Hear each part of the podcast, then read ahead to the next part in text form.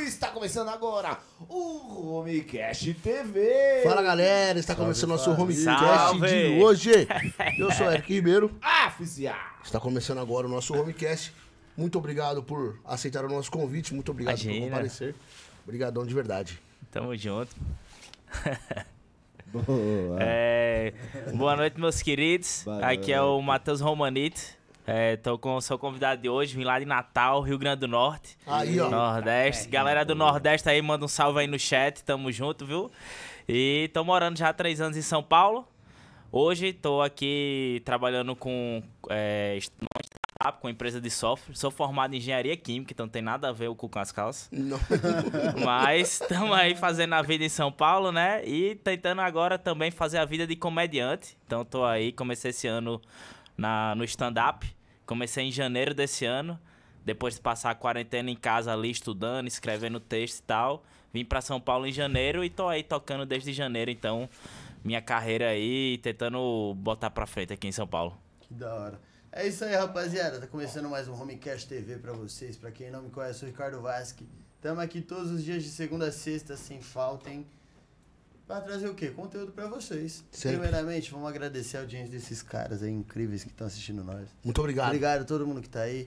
E assim, a gente agradece já pedindo favor, né? E Então, ó, faz um favorzinho, você que tá assistindo a gente, deixa o like. É ah, facinho. coisa mais fácil Meu, de deixar o fácil, like. não tem erro. Não é não? Como que é? Vai fechar o chat ao vivo. Apareceu o joinha pra cima. Clicou no joinha pra cima. Aí, ó. É muito fácil. É facinho, mano. Fácil Deixa o demais, like. ó. É muito E aí depois faz o quê? manda. Depois você manda, manda, manda comentário. Manda as perguntas. Exato. As perguntas. Você que é de Natal e conhece o menino aqui, mande as histórias dele aí pra ele contar pra nós. aí.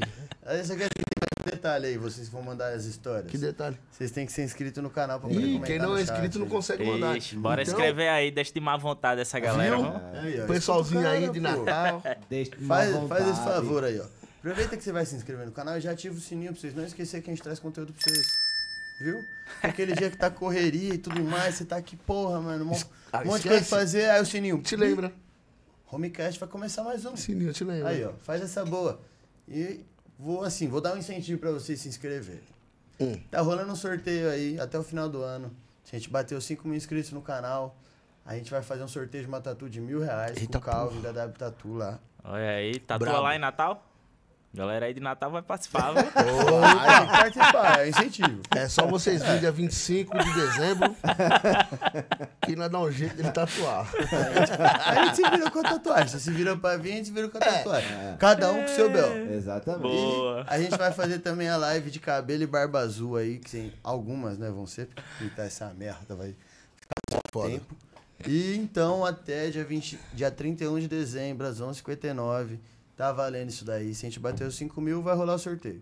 É isso aí. Fechou? Fechou. Vou agradecer o Max Açaí, que tá fechadão com nós, já já vai chegar pra gente deles. Opa. E eu acho que falando em presente, tem mais um aqui, né? Não, ele tem uma parada aí no começo da mesa. Que, pô, vai um doce aí. Oi. Lógico que vai que, um que é doce aí. Conta pra nós, né? Conta Lógico pra que vai. Pergunta idiota. Vai Oba, um doce aí. Oxi. É lógico que vai um doce aí. Sei sim não. usar, né? E como não? Quem Ó, que mandou? Quem Caralho. Homecast. caralho, Oba, hein? cheguei para adoçar o seu dia. Isso aqui é uma, uma parceira, uma, uma moça chamada Mariana. Ela estudou comigo, a mina tá desenrolando pra caralho Gente nos boa. docinhos dela. E ontem veio o Kid Fu, que é um cara que Quem te fu? o Kid Bengala. e, e temos como amigos em comum. Porra, e ela mandou hoje pra gente alguns docinhos aqui. Mari, muito, muito, muito, obrigado. Aí sim, Mari, hein? Mari. Ah. Eu, eu vou comer sozinho aqui pra ver. Oxi, Oxente. não. Espera aí, homem. Por que, papai? Eita. Oxi. Tu pare Como disso. assim, velho? Nossa senhora. A bicha é foda. É um capricho só, irmão. Olha isso Aí aqui. sim, hein? Tá louco, viado. E eu vou te dizer, hein? É tudo Tu Mariana. Hernandes que faz. Dá uma caixinha dessa Mari. Nem fudendo. Alô, Mariana Hernandes, muito obrigado, viu? Ninguém vai te dar nada, bicha é não, mano. Quer comer, vem comer. Vai logo, muito vai obrigado. logo, vai logo. Vem na mesa. Dá uma caixinha aí. Mano. Vai um doce aí. E ó, rapaziada. Olha o capricho. Então aproveita que vocês já estão vendo fome. que tá ganhando várias coisas. Você espera aí, deixa eu terminar o logo. programa. Ó, você quer ser nosso patrocinador? Como faz? Entre em contato aí, ó, Homecast TV. Isso. Só manda mensagem lá, a gente apresenta os planos, explica como funciona. Você quer ver seu nome aqui, ó. Passando nessa na mesa, tela? Passando na tela. Na testa do Alan. A gente dá um jeito. então Se fosse na do Eric Ribeiro que não tem fim, até dava. Mas aí é muito Eu não sei até caro, quando, mano. quando eu acordo, é eu não sei até onde eu lavo o, onde o rosto. Eu tenho que tomar banho. Eu tenho que tomar banho. É.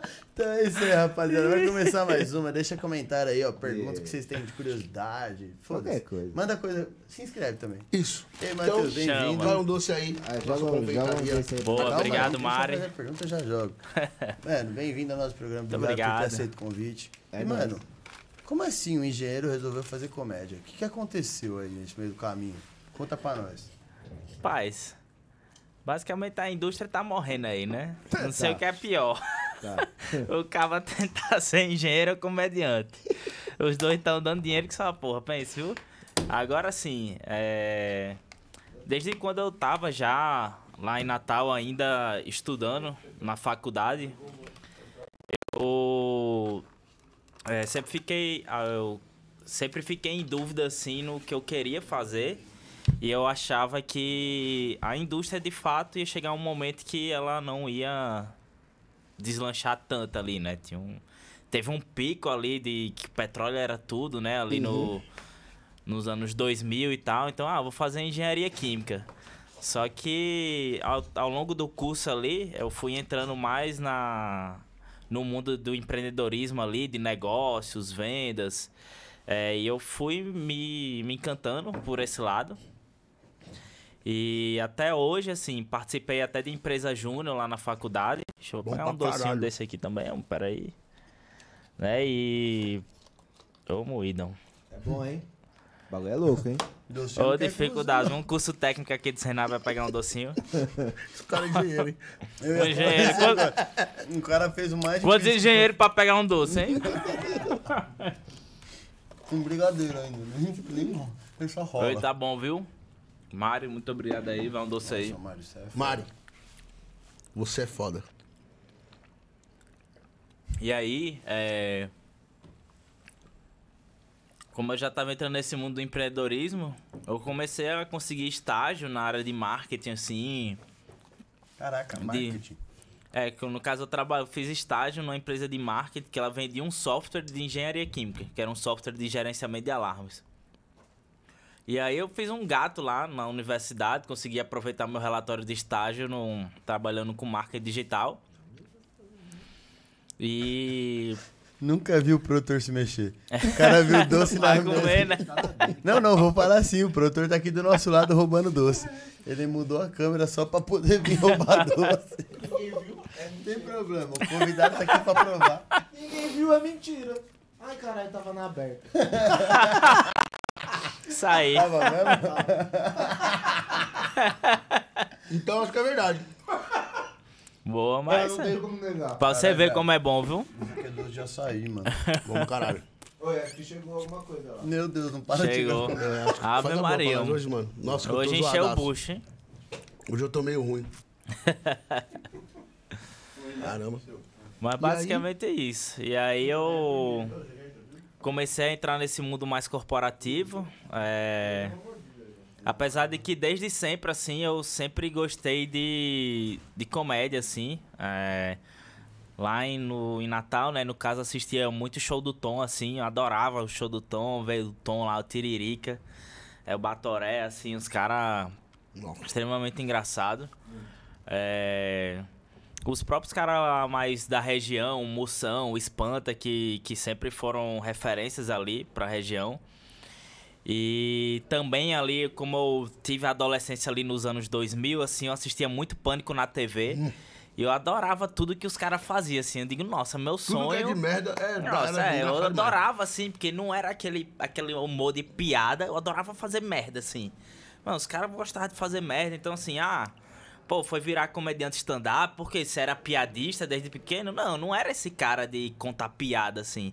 De chegar na salinha de aula, soltar uma piadinha. É mais pela cara de bobo, né? É, eu. Filha eu da sei- puta. Que Desgraçado do cara. Pois é, eu, tipo, eu sempre fui mais do, do cara que gostava de fazer besteira pros outros rir. O cara Eu que ia baixar as calças ali no meio da sala, que ia fazer uma besteira ali na frente das professoras, uma dancinha escrota no meio da galera, enfim, aqueles negócios pra chamar a atenção, né? Eu Que era gosto- expulso da sala. né? Exato, que era expulso É. da sala pra fazer besteira. Era ter esse tipo de coisa, assim. Eu sempre gostei de ser esse cara mais. É, que gostava de fazer os outros rir, não necessariamente com piada. Sim. Então. Não necessariamente com piada. Então, assim, pânico na TV pra mim era o auge, assim. Tudo que eu via que os caras fazendo. eu- Era foda. Eu, eu Meu irmão, eu era apaixonado, assim. Era domingo, era horário reservado ali pra parar, assistir o Pânico na TV. O Bola, assim, o, o César Polvilho, né? Eduardo Sterblitch, assim. É. O Vesgo, tipo, adorava esse cara carioca, assim, o Ceará, Você é mano. louco, os caras são. Pô, o Emílio Amava, Surita, assim. velho. O próprio Emílio, é tipo, louco, o Emílio era Ele é foda. caralho. Ele é até hoje. ele é até hoje, né? É Eu tipo. rasco ele até hoje. Não, pô, peraí. Gente, o dele todo. Não é bem Mano, assim, chegou mais coisinhas aí. eu- Caralho, mas sim, Só que viu? isso aqui é no mato, já saiu. Hoje tá foda, hein? Soubesse, tinha nem jantado. Não, relaxa, é tudo sobremesa. Né? é tudo sobremesa. O que, que você ganhou aí, nego? O meu veio um fundi de chocolate. Como eu estou meio zoadinho, não posso ficar comendo gelado. E ontem eu já tomei geladinho. zoadinho. Arrombou, E a minha salada veio caprichadaça. Caralho! Salada, isso é mais fresca, é? Esse é. Esse É é. fresca, É o puto que gosta. Tá frescando, né? Mano, já é bom usar o Alan. Com sotaque é melhor ainda. Fica mais da hora. é. Não dá pra levar a sério. Tá frescando. Eu já gosto que me ofendem. Nesse tom não dá. Tá frescando. Os caras são muito otários, Muito mano. bom, viu? Ô, presentão do Max, brigadão, Max. Max açaí. Ô, tem uma colherzinha dessa aí? Essa aqui é? Não tá aí a sua, não? Cadê a minha? Quero ver se não tá na sacolinha do Alan aí. Ixi. Ah, tá aqui, tá aqui, tá aqui. Começou. Caralho. Começou bem. Pois que fala que é da terra e eu tomo processo. Né?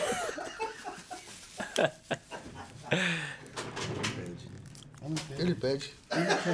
Ele quer muito. Não sabe só fazer uma piada, fica quieto. Ele não consegue. É. Ele tem que dar sequência. Não sabe só, só receber o processo. Ele tá tirando pra todo lado. Uma hora ele vai acertar. Uma hora. Fala assim, É. Pessoal, eu tá em cheguei. casa, desculpa aí, é porque aqui tá foda mesmo. É, muita, Muitas guloseimas. muita coisa, assim. Se você tá incomodado, manda mais. É, mas Ou reclama aí no chat. continua contando aí, Matheus. É. Você abre. Então, aí eu sempre fui muito, fui muito fã. Tô com dificuldade aqui de abrir esse moído. Pera aí. É, eles, eles mandam bem lacradinho, aí pra O meu aqui, os caras não quiseram dar, não. Diga, não precisa desse jeito lacrado, desse pega- jeito pega aqui. a tampa da sua esquerda pra direita e gira ela pra fora. Gira ela pra fora. Pera aí, miséria. Ah, os caras botaram um, Isso. Um lacre. um adesivo extra aqui. Aqui vem bem lacrado. Tá no... Rapaz, um açaizinho aqui, vamos... É, hum. Então, aí eu sempre fui, assim, como minha adolescência ali nos anos 2000, eu sempre fui apaixonado por na TV, ou seja, de fazer merda, assim. E até hoje isso tá muito, assim, no, no, meu, no, no meu dia a dia, assim, no- quando eu vou pra festa. Eu vou mais pra bagunçar, assim, na festa, pra fazer merda do que qualquer outra coisa. Carnaval, sempre vou com as piores fantasias, assim, que é pra ficar bem esdrúxulo no meio da rua. Eu tenho orgulho, assim, de ser o mais ridículo, sabe? O cara olha assim, nossa, esse cara é ridículo, assim. Então, tipo, minhas é Aqui nós fantasias... temos assim também. Nós é assim, todos. Tem uns caras que fazem live de É. óculos, nem tá sol. Os caras gostam. Então, sempre tentei levar esse estilo de vida assim, muito que os caras fazem no pânico na TV comigo, de, nas festas, na com os amigos. Principalmente quando eu fico já melado ali, engraçadinho, né? Biritado. Então. então, é. Esse, foi, esse é o meu contexto, assim. Eu sempre fui o cara mais de fazer merda do que piadista, assim. O cara que soltava uma piada.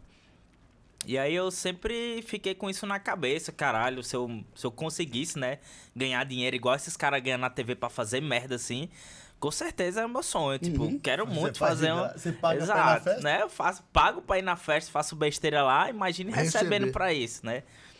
Então, tipo, pra mim era o auge, queria ser como esses caras. E aí, é, Só que assim, né? Não, não é uma realidade que, ainda mais lá em Natal, assim, não via. Que tem uma cultura assim que é, lá é muito. Ou você vai ser um médico ou um advogado, né? Seus pais ali estão querendo que você faça um concurso público, que você assuma algum cargo público, que você seja um médico, um advogado, não sei o quê. Tem um, um caminho mais tradicional assim. E aí você nasce com aquilo ali na sua cabeça, né? Sua mãe te martelando assim pra você seguir esse caminho. E aí você não pensa que esse caminho da, da arte, assim, é algo que seria algo de fácil acesso ou que você conseguiria alcançar. Você sempre pensa que é algo que tá mais no polo, assim, de São Paulo e tal. Ou até mais Fortaleza, assim, que já tem. Sempre teve uma cena lá gigantesca, né? Pô, os caras de lá é foda, hein? Não, os caras são é fantásticos louco. lá. O cara lá de cima. Mas, meu, é, é, a gente fala bastante isso. Tipo, aqui no. Acho que não só aqui, mas na sociedade, hoje em dia é menos. Mas antigamente era muito isso, né? Ou você é engenheiro, médico ou advogado. Qualquer outra coisa, você é vagabundo ou vai passar fome. Não sabe o que Exato. quer fazer da vida. Tinha DM, que é o que você não, não sabe o que quer, vai fazer DM. Ou educação física. Ou educação física porque você gosta de esporte. É. Não é nem porque você quer trabalhar com isso, é porque você gosta de esporte. Exato. Era muito foda. Tipo, imagina a arte então, mano. A arte é um bagulho muito de tipo. Não, você vai acabar na praia vendendo miçanga. Antigamente era isso. Era né? desse jeito. Eu olhava essa galera assim na TV, eu via como algo muito distante, assim, sabe? Eu, Não, beleza, é um sonho, mas não vejo como posso perseguir isso. Então eu entrei no caminho tradicional ali de terminar a faculdade, ou ter- terminar a escola, prestar vestibular. Aí passei no, pro curso de engenharia química na Universidade Federal, lá do Rio Grande do Norte. É, Não mandaram uma cebola, mandaram uma Bambolê. Mandaram anel de Saturno pra você. então, Combinar com a Jabulani que tem.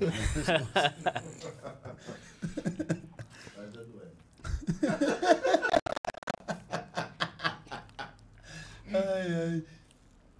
então... Mano, você foi pra faculdade federal, se formou em engenharia. E E ainda aí? assim, escolheu, tipo, ir pra comédia. Exato. Aí eu terminei a faculdade ali, me formei no final de 2017. Então, e aí quando eu terminei a faculdade, eu tinha um, sempre tive a vontade de também ter a experiência de, de morar no exterior, né? Fazer um intercâmbio. Tentei na época pegar ali a bolsa que a gente que tinha do Ciências Sem Fronteiras, né, no governo ali do, do PT.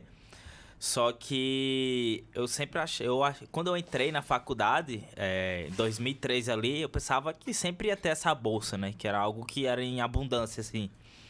Então eu cheguei a, a faltar, assim, prova de teste de inglês, porque eu fui pro Carnatal, que é uma micareta lá de Natal, fiquei de ressaca e no outro dia não fui fazer a prova. Então, aí eu digo, ah, próximo ano tem mais. Aí chegou o próximo ano, já começaram a. Não, eles deram uma aumentada no, no nível de corte do inglês. Antes era um nível baixo, assim, que qualquer um falasse o verbo Ai. to be ia pra lá. Passava um ano e meio lá na- no exterior. Agora, Aí depois eles deram uma aumentada. Eu fui, fiz a prova, aí não passei no corte. Eu digo, puta merda. Aí fui estudar, não, vou estudar inglês agora pra passar no ano que vem. Aí cortaram de vez. Eu fiquei indignado. Nossa senhora. Aí você perdeu a única oportunidade Perdi a oportunidade de ter ido pro exterior de graça, né? E eu fiquei com isso na cabeça. Então, quando eu terminei ali a faculdade em 2017, é, fiz um intercâmbio é, por agência mesmo e morei ali quase um ano na Irlanda. Na Irlanda do. lá. Irlanda do Norte. No Reino Unido. Não, Irlanda, Irlanda do Norte ia falar besteira. A Irlanda é normal. Do Reino Unido. É natural, né? É a natural lá. mesmo. Lá você era bonito? Rapaz. Aqui também, né? Essa tela foi boa. Não seja por isso, né? não é só porque aqui eu também sou. É, ah, exato. Essa foi boa. E aí, e lá na Irlanda, você trabalhava do quê? Cara, passei um ano lá, fui estudar inglês. E aí lá na Irlanda eles têm um. um, é, um programa que você ia pra estudar inglês. Você passava um turno estudando inglês. E você poderia trabalhar até 20 horas semanais. Nossa, E é 20 horas semanais e o, Porra. sa- a hora lá. isso é o que a gente faz aqui por dia. A hora lá era 10 euros, assim. que eu ganhava por hora. Boa hora. Porra! E aí o meu primeiro trampo lá foi de cleaner, fazendo faxina mesmo. E aí, tipo, mano, só, só peguei lugar horrível. Passei, comecei limpando residência universitária. Nossa. Você era E, tipo. Residência universitária, limpava os prédios asiáticos, meu amigo. Nossa. Entrava na cozinha dos caras, era molho show e até no teto. Um teto preto, você andava, pisava assim, era o grudo no tênis. Que você andava e o tênis ficava. E, e era horrível de tirar, assim, horrível de tirar o grosso. Sério mesmo que é desse jeito aí? Nossa, os caras bagunçavam tudo lá. Tem um corno buzinando aí mais que todo mundo? Ô, pessoal, você que pediu alguma coisa aí, vai lá ver o motoca que tá esperando lá, porque não é possível. Tem alguém desesperado buzinando aí. Acho que é a minha caravana de Natal que chegou aí. Galera, Porra, caralho, Tomara que tenha pista. né? Porra, mas é tão, tão... mas aí trabalhei limpando ruim assim residência essas universitária. Nossa, era muito ruim, porque era. Mas por quê? Por que, que você acha que era ruim? Era Porque muito o pessoal realmente puxado, é né? porco mesmo? Ou... Não, os caras eram muito porco. Ou tipo assim... Ah, foda-se. Era, os caras eram muito porco e era um trabalho muito físico, né? Tipo, eu tinha que. A gente pegava um prédio assim pra limpar inteiro. Então tinha vários andares, vários quartos. Você tinha que entrar nos quartos, tirar a cama, passar o, o, o aspirador lá, limpar o. tirar o grosso. Aí você ia na cozinha, a cozinha era sempre o pior que tinha. De asiático, principalmente. Que os caras botavam show em, show em tudo que é canto. Era tudo grosso lá pra você tirar, era uma luta. E ainda chegava as fiscais. Chegava lá a fiscal pra ver se você tinha limpado. Aí ela passava a mão por cima do extintor, assim, pegava uma poeirinha. Aí, agora tem que limpar tudo de novo. Como é que você não limpou o extintor? Eu digo, meu irmão, quem caralho vai limpar a porra do extintor? mano? Pelo amor O de Deus. só vai usar que estiver pegando fogo. Fica indignado, ficava indignado, assim. Mas era bom, enfim, era 10, o- 10, e- 10 euros e 40 que eu ganhava por hora. E tinha dia que eu conseguia trabalhar 4, 5 horas, então era, era bacana. Era um 50 dinheirinho euros, legal. 50 euros no dia. Homem, tinha festa que a gente ia lá na Irlanda, chamava Dices, que toda quarta e aos domingos era 2 euros uma pint lá de 500ml de, de, de bebida. 2 euros, bicho. Tipo, uma hora eu trabalhava, era praticamente 2 litros e meio de cerveja que eu tomava lá das... Em uma hora de trabalho. E um é que ganhava 10 É, euros, gastava 2 euros pra tomar uma pint de 500ml e ficava Caralho. loucaço lá nas esse festas. logo é mó bom, né, mano? Aham. Não é doce pra caralho, é mó da hora esse logo. É bom. Eu curti pra amarro. Eu perdi o que eu ia falar agora. Ah, lembrei, aqui no Brasil é tipo isso, mano. Você trabalha uma hora pra pagar meio litro de gasolina. É. Trabalha uma hora pra pagar meio litro. A diferença é Ou brutal, o mês assim. inteiro pra pagar um combo pras piranha no, no, no, no, no rolê. já eles parcelam. É, e ainda não come ninguém, seus bosta. Sei como Conheço é. muito, não tô falando que são todos. Caralho, você tá fazendo rolê no lago? Mas conheço muito, conheço muitos. Os caras tá indo dar rolê de barco pra ficar Pô, pescando. seria melhor, seria menos feio. Ver essas vergonhas que a gente vê aí. Eu não vejo, não sai. E aí, mano, você trampava de cleaner e como que, tipo, você arrumava esses trampos lá? Tipo, a Então, agência te ajudava? é, como lá na Irlanda tem, tem muito brasileiro, assim, inclusive era mais comum você ouvir português no meio da rua do que inglês. É sério? Nossa, na Irlanda tem uma galera de brasileiro, pô. Tanto é que tinha festa só de brasileiro lotada lá. Você, todo canto você ia tem um brasileiro, assim, né? Então, é... Como tinha essa comunidade, assim, de brasileiro muito forte, rolava muita indicação, Colher. naturalmente, né? Só a colher aí. Rolava muita Pô, mas indicação isso lá, é no mundo naturalmente. inteiro, velho. Sim. Todo lugar. Ô, na, na Austrália tem brasileiro pra caralho, fuder. É que, mano, são os O brasileiro tem em todo lugar, Pô, mano. tem todo Brasileiro é lugar. igual barata, caralho. Quando você tenta matar um, aparece cinco. Cara, você- Mano, Tá louco, é coisa demais, velho. aqui, você é louco, eu não aguento mais. Aguenta assim. Então- Isso é bom pra caralho. Depois eu compro. Lá tinha muita indicação. E aí esse lugar que eu trabalhei lá, que se chamava Nuna, é, era tipo uma empresa terceirizada de, de cleaner, né? Que eles contratavam uma porrada, então cheguei lá, tinha um... Eles abriram dois dias lá que você ia pra um hotel, se cada- se candidatava e eles basicamente contratavam todo mundo. É porque é muito rotativo, né? Muito rotativo, muita oportunidade. Você botava um currículo lá, você fingia um currículo fake. Ah, quais foram, as- quais foram as suas experiências? Ah, passei Limpei meu três meses limpando o meu tio. É, ajudando meu tio. Limpando meu tio. Só o tio. Matheus, vem. Caralho, que tripa no meu chapado. Véi, você inventava umas lorotas lá. É, eu trabalhei, sei lá. É, limpando o meu tio, ou, sei lá, na escola de não sei das onde. Tipo, inventava, mano. Qualquer Metia- furada, Aí você botava lá, contato de referência pra ligação. Aí você botava um amigo teu, ele sei lá, e metia junto lá no, na ligação e dava certo. Aí nesse dia, é, era tipo um mutirão, assim, que você se candidatava e passava. Eu lembro até que precisava ter conta bancária aberta lá, eu nem tinha conta. E aí eu tive que falar com a menina que tava lá na fila pra botar a conta bancária dela pra conseguir a vaga, porque eu já tava, tipo, no limite lá, acabando o meu dinheiro, eu consegui um emprego assim nas últimas. Quer sim. Quer sim. Não quer sim. Mas, bicho, muita coisa lá. E, tipo, além de trabalhar de É bom. cleaner, trabalhei de várias outras coisas lá. Trabalhei é, em rede de fast food, fazendo batata frita, o Five Guys. Nossa, Uma que rede lá do- dos Estados Unidos, fazendo batata frita. E era um trampo pesado, viu? Era um trampo pesado. Os caras... O maior orgulho deles era você fazer batata frita. Tipo, eles se orgulhavam da Ah, tá batata frita batata do frita estabelecimento. Aí eu fiquei, caralho, vou fazer batata frita, né? Então tá porra, vou pegar o mais importante aqui da loja. E aí, meu amigo, era um. um as, é, você tinha que. Você tinha que cuidar de um. De uma cesta lá que você enchia de batata lá. Pra fritar, assim, as, as cestas, meu amigo, pesavam uns 10 quilos, assim. Que eu não aguentava nem direito as bichas que botava, levantava as cestas pesada e você tem que fritar lá no óleo e ficar de olho quanto tempo passava. Não, tem que ser dois minutos e meio. Depois de dois minutos e meio você tem que passar aqui.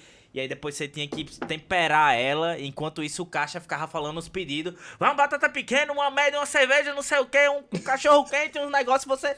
Uma batata, não sei o que, um negócio aqui, você tentando fazer e tinha que botar lá na embalagem. Quando você viu, já trocou um pedido pelo outro aqui, não sei o que. Nossa, aí o cara falou, meu irmão, pode, você pode ir lá pro fundo da cozinha, por favor, limpar a louça, não sei o que. Eu não durei dois dias nesse emprego aí. É sério? Isso é nossa, é porque eles falavam muito rápido assim, você tinha que fazer os negócios agilizados e, tipo, não conseguia acompanhar. Caralho, Foi no velho. começo que você tinha ido lá pra lá? Foi no começo, assim, tava mais ou menos no quarto mês lá. É, durei dois dias só, aí saí, continuei trabalhando de cleaner. Edita mais aí. Do cleaner. Voltou em 3G. É, continuei trabalhando de cleaner, trabalhei em hospital também lá. Hospital. Hospital, bicho. É Nossa. como você fez o currículo do hospital? Eu sou médico. Não, nesse daí, nesse daí, como eu já tava dentro da empresa, né, tipo, que era terceirizada lá na Nuna, eu só mudei, digamos, de local que eu trabalhava, mas era a mesma empresa. Ah, você continua de cleaner no É, hospital. continuei de cleaner, eu saí da residência universitária pro hospital. Menos mal, né? É, Um rapaz, o hospital, bicho, tinha, uma, deve, tinha umas alas que era de boa, agora tinha umas alas, por exemplo, por exemplo dos véi. Os véi andando com aquelas fraldas geriátricas lá no meio, todo cagado, vomitado. E você tinha que limpar às vezes, às vezes entrava no banheiro e tava lá o velho todo vomitado assim. assim, Nossa. Tinha, uma- tinha uns negócios zoados lá, assim, Vai é. que você comeu. É, então. Igualzinhos, velho. cagando. Limpava uns banheiros horríveis, um assim. É, Se for desse jeito aqui, eu chupo um cu.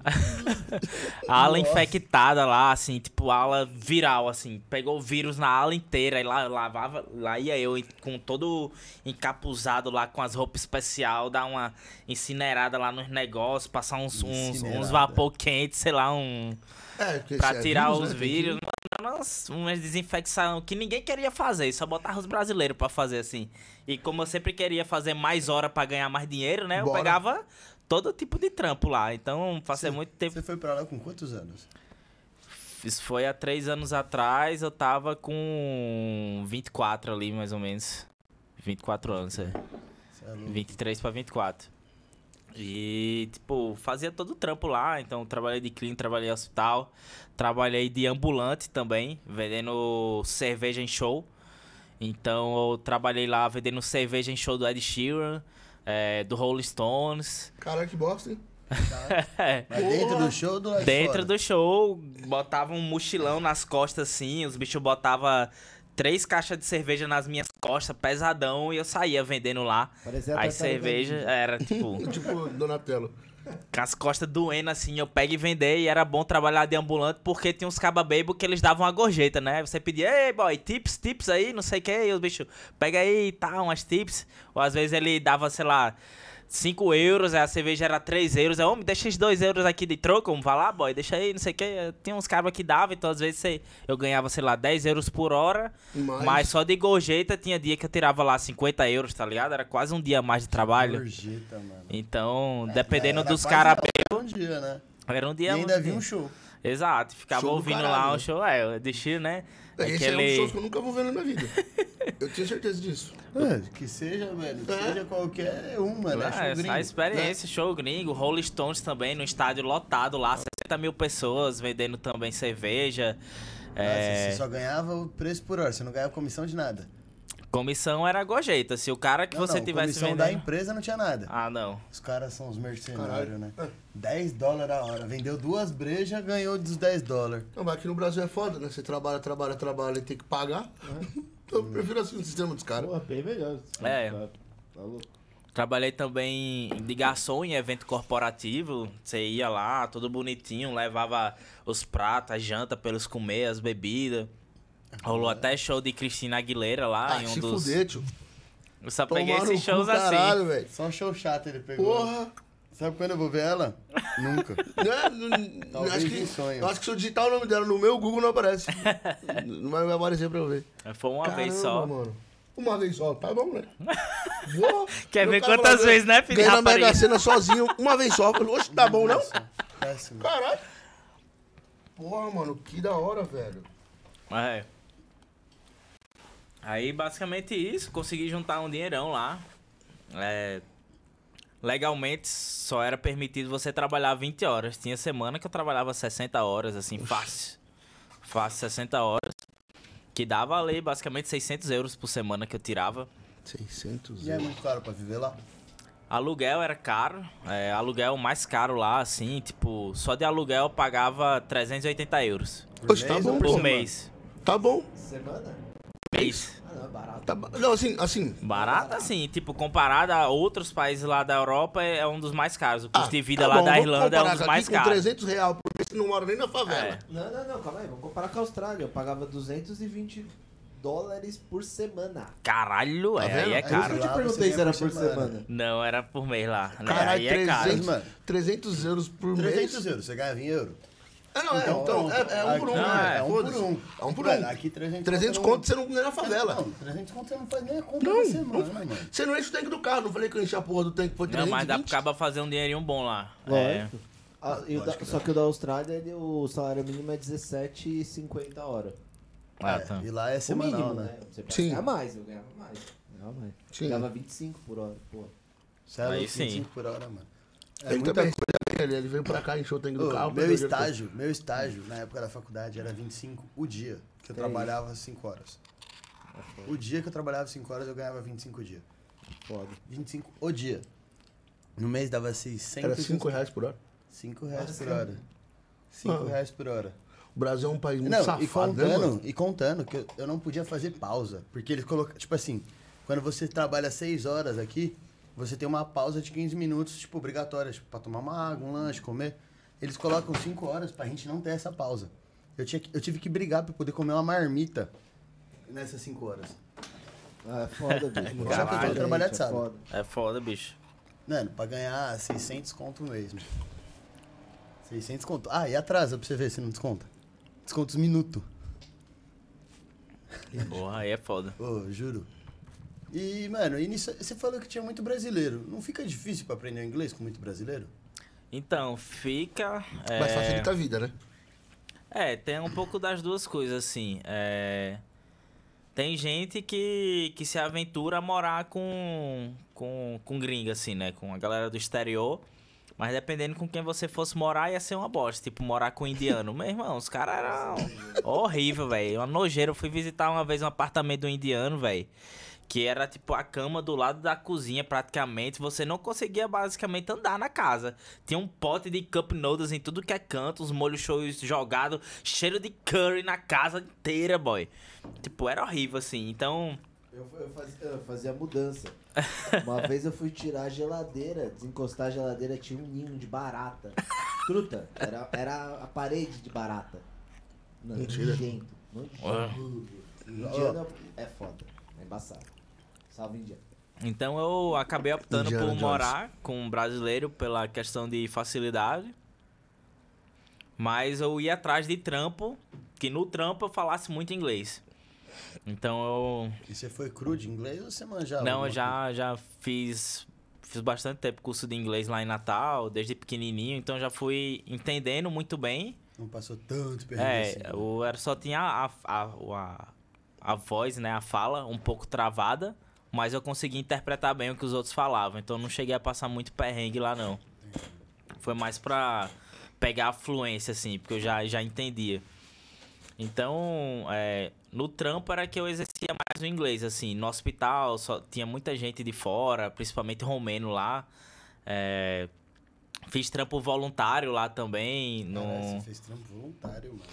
Fiz trampo voluntário lá numa, num- numa ONG lá de organização de eventos, de, de uns passeios de barco, de barco que rolava lá, que Dublin, onde eu morava lá, ela é uma cidade cortada por um rio, então tem uns negócios de barco lá.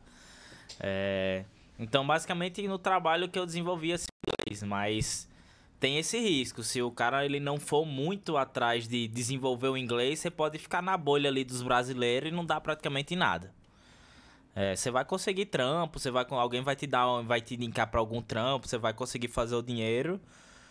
Mas pode ser que você não desenvolva muito inglês, aí vai depender do que você vai escolher para você lá, assim.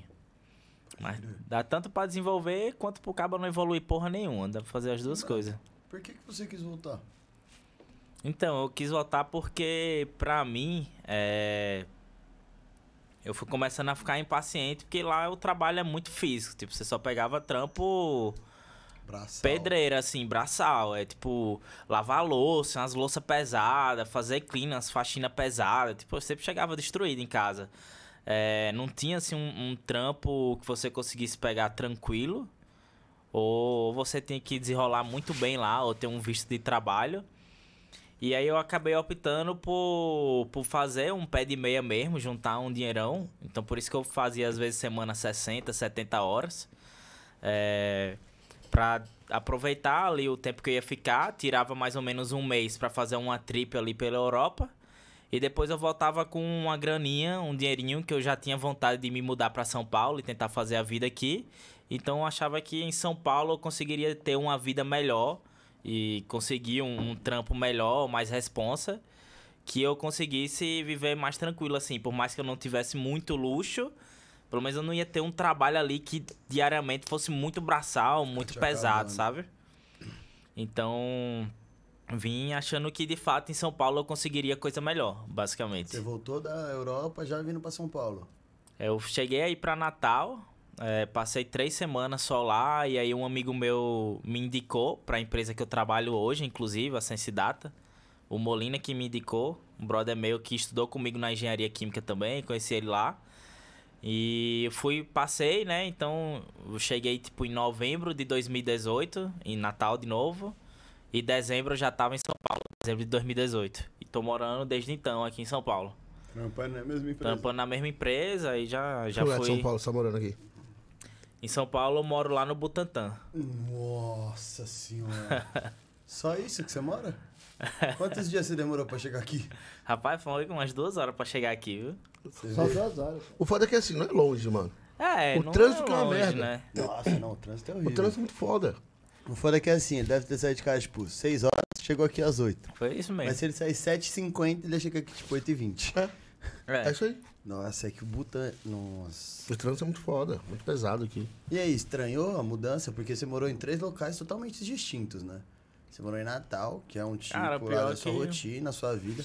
Aí você É. foi pra Europa.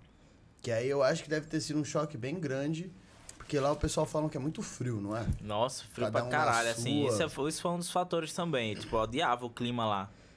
Além de ser frio, como Dublin é uma é uma, é uma cidade e a Irlanda é uma ilha, assim, tem muita chuva lá.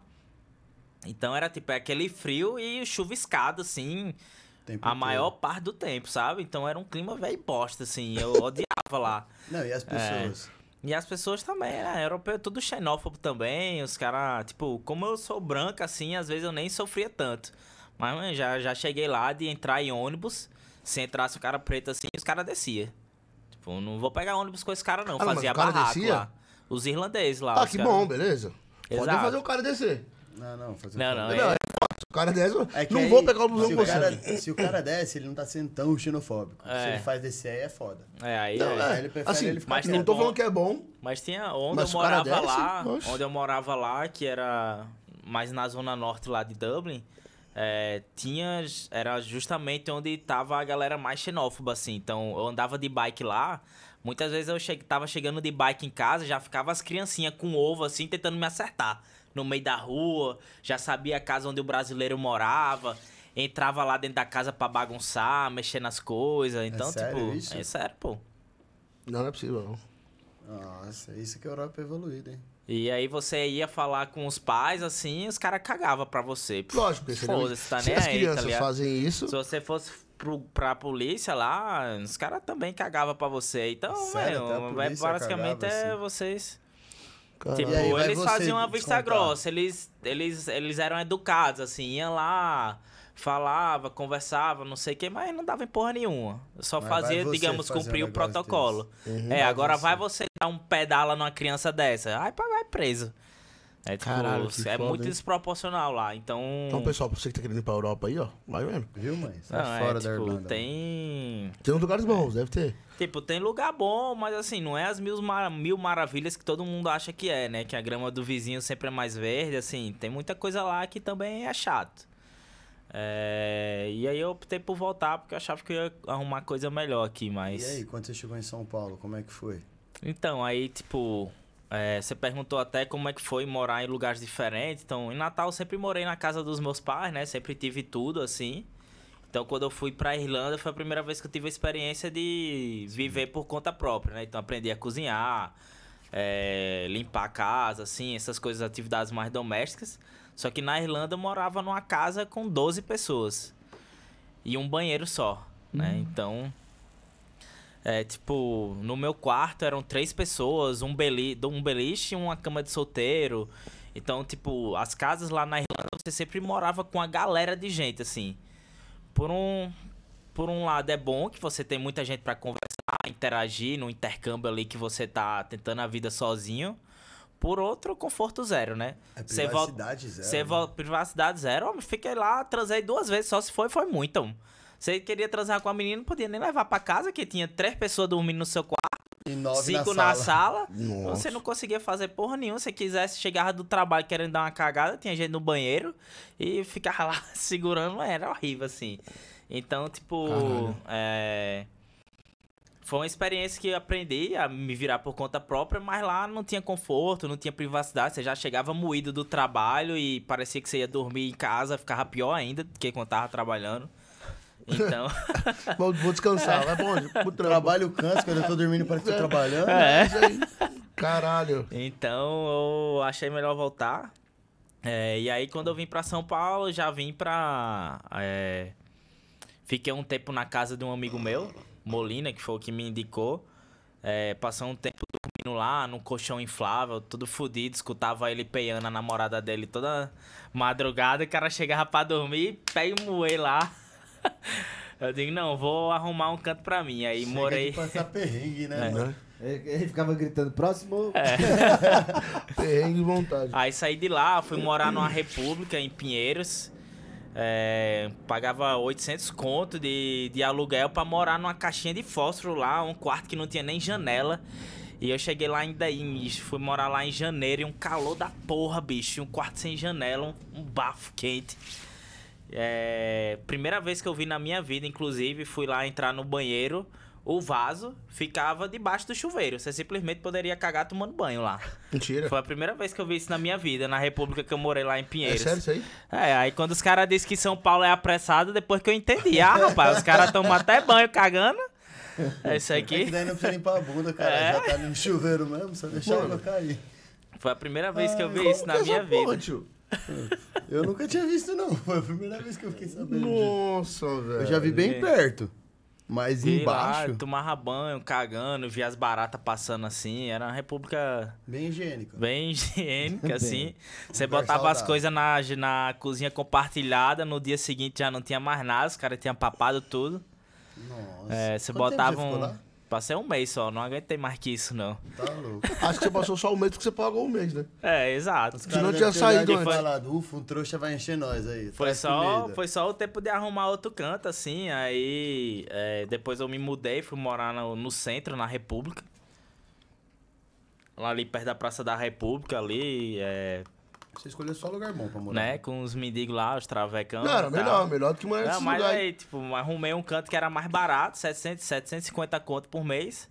E aí dividia Esse lá. tinha janela. Esse tinha janela e, E tal. e dividia do- casa com um cara só. Um mineiro. Tá engraçado essa história que eu cheguei lá, né? Eu fui fazer a entrevista, que pra você arrumar um canto pra morar, você tem que fazer praticamente um processo seletivo em São Paulo. Pro cara saber se você tem perfil pra morar lá com ele. É... E aí era até uma casa assim que era pequena. Basicamente você tinha uma cozinha assim, bem, bem curtinha, um quadradinho que era a sala. E aí você tinha atrás é, um cômodo assim que não tinha porra nenhuma, era só o colchão pra eu deitar. E do lado era tipo o quarto do cara, que era aquelas paredes que que nem fechava assim a parede, tinha um buraco no topo, basicamente. Aí ele ficava de um lado da parede e eu ficava no outro, né, dormindo. E aí cheguei lá e tal, fui é, fazer a entrevista, o cara mineiro. Eu não tava nem muito querendo ficar lá na casa, só que aí ele começou a falar que é, no carnaval, meteu até uma voz grossona, ó, no carnaval a gente bota aqui umas 20 mulheres nessa casa, vem as meninas lá de Alfenas, lá de, de, de, Minas, de onde eu moro, e a gente faz um moído grande aqui no carnaval. Eu digo, rapaz, A propaganda eu foi boa. gosto, viu? A propaganda foi boa. Pô, eu vou ficar aqui, que tava, tava em fevereiro, né, ia ter carnaval, eu digo, eu vou ficar lá. Um mesinho, né? Dá pra aguentar. Aí beleza, entrei e tal, fiz a mudança. Aí comecei a morar lá com o cara. Aí toda vida à noite, sempre ia, chegava alguns amigos dele lá pra fumar um, trocar uma ideia e tal, beleza, né? É, só que aí, tipo, essa galera ia lá com frequência, basicamente todo final de semana, durante a semana. E sempre tinha um cara que ia em comum todas essas noites. Aí eu comecei a estranhar, né? Rapaz, será que esse bicho. Hum, Hum, aí beleza, né? tava enterrando no Mineiro. É, e foi o, foi, o bicho foi lá É. algumas vezes e tal. hum. Aí teve um dia que esse cara que se repetia, ele ficou lá pra dormir lá. Digo, "Hum, tá bom. Aí eu fui me deitar e tal pra dormir, né? Eles ficaram lá conversando, Ele fumando um, não sei o que. Só fui deitar. Aí os caras foram pro quarto e tal, e eu deitado assim. De repente comecei a escutar aqueles barulhinhos de beijo, sabe? Eu digo, rapaz, será que esse bicho é biroba? Será que chegou umas Será que esse bicho. será que esse bicho tá se pegando? Uns moídos assim, eu digo, rapaz, aí beleza, né? Aí foi. Foi passando um tempo assim e tal, aí de repente comecei a ouvir um. ó, ó. Eu digo, rapaz, será que esse bicho tá dando uma mamada Não é no possível. cara? E só escutava uns. ó. Eu digo, rapaz, não tem condição não, o bicho tá dando uma mamada aqui no cara, é sério mesmo. Alguém tá os. Aí eu digo, meu irmão, tô indignado, boy. Aí, tipo, botei os fones assim, né? Uma musiquinha, eu digo, vou dormir. Aí no outro dia era. Que música que era? Eu não nasci gay. É Aí no outro dia, eu acordei cedo pra, pra visitar já uns APs que eu tava pensando em mudar. E aí, tipo, depois que eu voltei pra casa, que eu abri a porta, não tava o bicho nu com, com o outro no sofá da sala, assim, entrei de cara. Os dois peladão. Os dois peladão, assim, tocando uma música bem frinfa no fundo, sabe? Ah, não sei o que. Eu digo, rapaz. Aí, meu irmão, quando os caras ouviram o barulho da. É o fresco, é? Quando os caras escutaram o barulho da porta, só escutei aquelas pisadas assim, pá, pá, pá, pá, na casa, pros caras entrando por dentro do quarto e tal. Aí quando eu entrei, saiu o bicho do quarto. E aí, mano? Beleza? Fazendo voz de grossão, tá ligado? Querendo Passar o pano. passar o pano na situação, eu dei scratch pra ele. Caralho, meu irmão, isso me trouxe o cara. Ficaram se pegando aqui, escutei uma mamada, boy. Tipo, vocês. Nem me Vocês não têm respeito, não? É, sério, como assim que vocês nem me chamaram pra esse moído aí, tá ligado? A noite todinha. Puta. Não entendi não, mas E aí, você morei deu com. cobrão nele mesmo? Você cobrou ele? não, basicamente eu só vazei lá, me mudei depois de um tempo. Nunca mais Aí- mandou um oi sumido? É, nunca mais.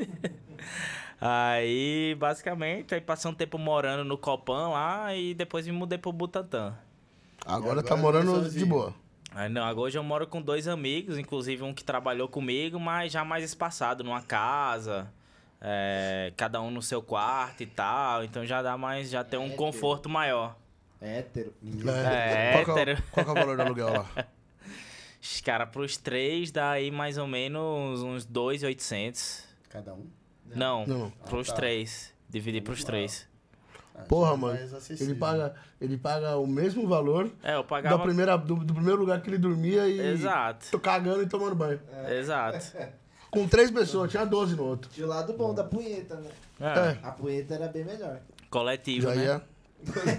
Cara, Isso foi na do mineiro, que era coletivo. no mineiro Era, era. mineiro era É, triozinho, pô. cara. Era Tinha um mineiro lá e toda vez ele ia na casa da tia dele, ele voltava e a tia dele dava um queijo pra ele. Eu acho que até esse mineiro seu aí. Aí um dia os caras lá do outro lado gritou, ei mineiro, vamos comer esse redondo. E quem segura o queijo? Aí acho que ele foi, foi morar, acho que esse mineiro aí, sabe? Com certeza.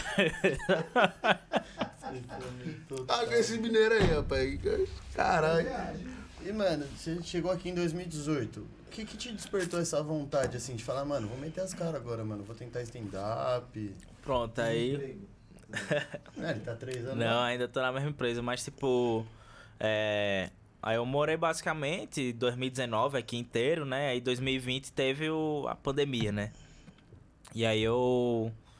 Na pandemia, eu passei a quarentena lá em Natal, mas eu tive um volume de trabalho muito alto, assim, na empresa que eu trampo. Coisa de. Trabalhava muito mais que 8 horas por dia, ficava até tarde de madrugada fazendo coisa, trampava no final de semana pra dar conta das coisas que eu tinha. A ponto de eu começar a me questionar de fato o que, é que eu queria pra minha vida, entendeu? Tipo, caralho, vou ficar aqui vivendo em função do trabalho. Basicamente acordava pra trabalhar e dormia depois do trabalho, basicamente. É, a ponto de chegar em burnout, assim, trabalhei bastante. Que eu comecei de fato a refletir, cara, o que é que eu quero assim da minha vida, né? E. E sempre assim, por eu. Por, por, por eu ser, ser engraçado assim nos rolés, sempre. Eu sempre tive muita história, assim, que eu fazia nos cantos. E aí quando eu chegava na mesa de bar, assim, pra trocar uma lorota, o pessoal pedia muitas vezes pra eu contar uma história. Ah, conta a história de não sei quando. Conta a história de não sei da onde. E aí toda vida que eu contava a história, o pessoal sempre achava muito engraçado, né? Cara, o rolê dele é tipo se vira nos 30. É. E aí? Vai lá. É o ei. Faustão. É, Não, tipo, conta uma piada aí, então, É, contou a história de não sei quando. E aí, tipo, naturalmente, quando eu contava essas histórias, o pessoal ria muito e falava: caralho, você deveria tentar stand-up. Porque você não conta essas histórias em stand-up assim. E, tipo, eu sempre fiquei com isso na cabeça, mas eu nunca botei tanto pra frente, porque, como eu falei, não é um caminho convencional. Você acha que vai sair da faculdade e já vai começar no stand-up, tipo, então sempre ficou no fundo ali, né? E aí, quando deu esse estopinho aí de, de trabalho na quarentena, na pandemia, eu tava até conversando com uns amigos no, no online, depois do trabalho, eu, Molina, Juscelio, o El. E os caras deram um empurrãozinho pra eu começar a tentar fazer alguma coisa em relação ao stand-up. E aí os caras foram lá, é, deram a ideia de eu fazer uma live no meio da pandemia, quando estourou aquelas lives lá de Gustavo Lima, de não sei o que, tipo abril ali de dois, 2020. Digo, homem, é, faça, um, faça uma live aí e... Aí eu tava meio receoso, inseguro assim, aí o que, é que os caras fizeram? Montaram um flyer, uma espécie de flyer, Caralho. com a data, botaram as fotos minhas lá e começaram a publicar nas redes sociais. Cambada de das putas. Independente de você ter É, aceito ou não, independente se eu te foda-se. aceita ou não, vai, já, tá- já vai rolar essa live aí. Você, quer você queira ou não, já tá Aí- ó. já tá marcado, galera já tá esperando. Eu digo, caralho, boy. Meu irmão, então bora essa porra. Aí eu comecei a pensar, né? Pegar as histórias assim mais engraçadas que eu tinha. E aí tentei montar alguma espécie de roteiro. Comprei uma 51 para fazer a live. Fiquei tomando uma cana enquanto fazia a live e comecei a contar a história lá. E, tipo, foi a primeira vez que eu me abri assim para tentar alguma coisa engraçada. Né? Saí ali do, do zero. Fiz uma hora de live, assim. Hoje em dia eu me mato para fazer cinco minutos no show. Naquele dia, não sei de onde eu arrumei conteúdo para ficar falando uma hora bostejando lá em live. E foi até bacana, assim. A galera curtiu e tal. E aí eu fiquei com isso na cabeça. Digo, meu irmão, se a galera gosta, assim, só de eu falar, sem eu ter estudo de porra nenhuma, sem eu nunca ter ido atrás no stand-up, eu vou tentar agora na pandemia, aproveitar que eu não tô saindo, tá todo mundo quarentenado, vou estudar mais sobre.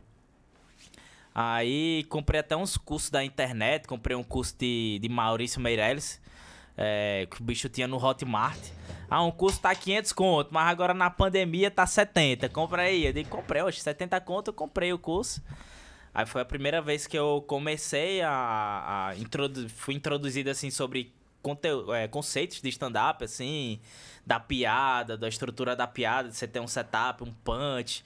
E fui escutando ali as dicas dele. É, no curso tinha alguns exercícios para você escrever e fazer o seu primeiro texto, né? Então eu durante a pandemia eu fui começando a escrever e assistindo vídeos, sem, sem praticar muito ainda. Eu cheguei a fazer outra live também, mas já foi uma live já meia boca e tal. E depois eu fiquei mais focado em, em estudar de fato o conceito ali, a técnica e de ver vídeos, né? Então começava a ver vídeos de, de comediantes já mais famosos e, e começava a abrir um Google Docs ali um, e começava a anotar por que, que a galera tava rindo daquele cara. Assistia uns vídeos de Tiago Ventura e ele contava lá, não sei quem a história, e pá, nesse momento a galera ria. Eu tentava entender por que foi que ele fez que a galera riu nesse momento. Agachou. Foi, um, é, foi uma pose de quebrada, né? Deu uma agachada. Ele moveu de um jeito aqui, ele fez uma piada, ele não sei o quê. Então eu fui começando a ver esses caras, assim, estudar, para saber o que é que o pessoal achava engraçado, assim. Então eu fui estudando, estudando, aí fiz o meu primeiro texto. É, e aí, como eu tinha vergonha de botar assim na rede social de cara, eu subia ele lá no YouTube como não listado, mandava para alguns amigos, e aí a galera assistia, dava uns feedback, qual era a parte mais engraçada, o que, é que eles acharam legal, não sei o quê. E aí eu fui começando a me exercitar ali ainda em quarentena, né? Pra, pra começar a trabalhar assim a mente pro stand-up. E aí eu fiquei de fato decidido que quando terminasse a quarentena, é, eu iria voltar para São Paulo e iria tentar testar mesmo, ir para os lugares me apresentar, porque uma vez que eu já morava em São Paulo, né, para mim era muito mais fácil de testar onde já, já era o pico, né, onde é o, o polo de stand-up, onde tem show em abundância, né, então eu fui com um objetivo ali, 2020, é, eu iria voltar para São Paulo em janeiro de 2021 e já começar a fazer minhas primeiras apresentações. É, justamente porque, por conta daquela reflexão do tipo, será que eu vou trabalhar igual um filho de rapariga o resto da minha vida? É basicamente isso. Então eu comecei, então lá, se eu já tô trabalhando igual um condenado aqui em São Paulo, vou tentar botar essa ideia pra frente. Se por acaso eu conseguir fazer aí, migrar de carreira, for bem sucedido no stand-up, vou ficar fazendo até que em algum momento Pode eu consiga isso. trocar um pelo outro. Né? Então, tô no meio dessa jornada agora. Não ganho dinheiro com stand-up ainda ganha um zero assim, no máximo vem pro podcast, ganha um docinho assim. Relaxa, você tá é, igual nós, nós também. No máximo, mas não ganho porra nenhuma. Nós, nós ganhamos docinho. Né? Mas... Tá ganhando a mesma coisa que a gente, fica tranquilo. Mas eu vim, eu fiquei muito decidido, assim. Eu digo, não, eu, eu, sempre gostei de comédia, eu gosto de fazer os outros rirem, então eu vou estudar, eu vou ser bom nisso pra tentar migrar de carreira e ser um artista de fato. Então voltei, vim para São Paulo de volta em janeiro, marquei minha primeira apresentação quando ainda estava em Natal, lá no Beverly Hills, o Comedy Club lá em Moema, não sei se você já ouviu falar. Já, já, já até fui já lá. Já foi lá, né? Já. É bem Mas famoso. Já antigas lá. É bem tradicional, eu acho que foi o primeiro do Brasil, inclusive.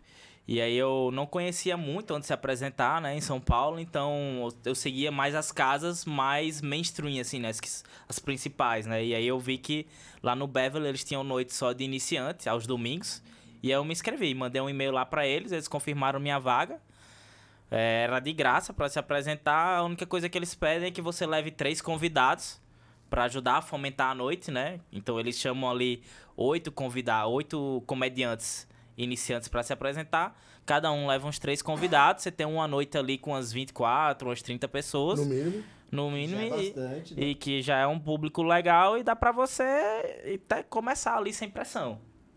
Então fiz ali no finalzinho de janeiro, uns, acho que foi 27 de janeiro, alguma coisa assim. E com o meu primeiro texto, assim, que eu montei. é, hoje eu nem utilizo ele mais, só tem uma piada que eu aproveito desse texto, assim, né? A pessoa vai mudando muito com o tempo. Mas que pra mim, naquele dia ali que eu me apresentei, é, teve algumas piadas assim que ri, que a galera riu, né? E teve uma piada específica que a galera aplaudiu, assim, tipo, caralho, uou! Não sei o que, eu fiquei, caralho, boy, então é isso, assim, que é fazer os outros rirem, isso. caralho, que sensação boa da porra, tipo, quero viver disso, tá ligado? Minha vida é essa, assim, eu quero realmente botar isso aqui pra frente. Foi tipo, adrenalina total, ou extremamente é, extremamente nervoso, assim, de tipo, não conseguia prestar atenção no que os outros estavam falando. Eu só ficava martelando na minha cabeça como é que ia ser a minha apresentação. E eu suando, assim, a mão suando, passava a mão assim na calça pra tentar suar e a tremedeira. Pegava no microfone, passei o microfone pro outro, o microfone todo molhado, assim, escorrendo do suor. É, mas assim, eu nem lembro direito ali do momento de eu me apresentando, assim. Só tem uns flashes, aquela luz gigantesca assim bater na tua cara e o momento que me aplaudiram, assim. Você se lembra como foi essa piada aí que aplaudiram? Cara, é uma que eu até uso hoje em dia nos meus shows. Foi a primeira piadazinha que eu, que eu criei na estrutura de setup punch. Que era falando um pouco da minha experiência quando eu cheguei em São Paulo e comecei a usar o Tinder em São Paulo. E aí eu, usando o Tinder. Usando eu, Tinder eu usando o Tinder em boa. São Paulo, aí teve um ponto que me chamou muita atenção no Tinder em São Paulo, que era como as mulheres de São Paulo, elas são muito lindas assim. Principalmente as que tem rola. Isso que eu ia falar.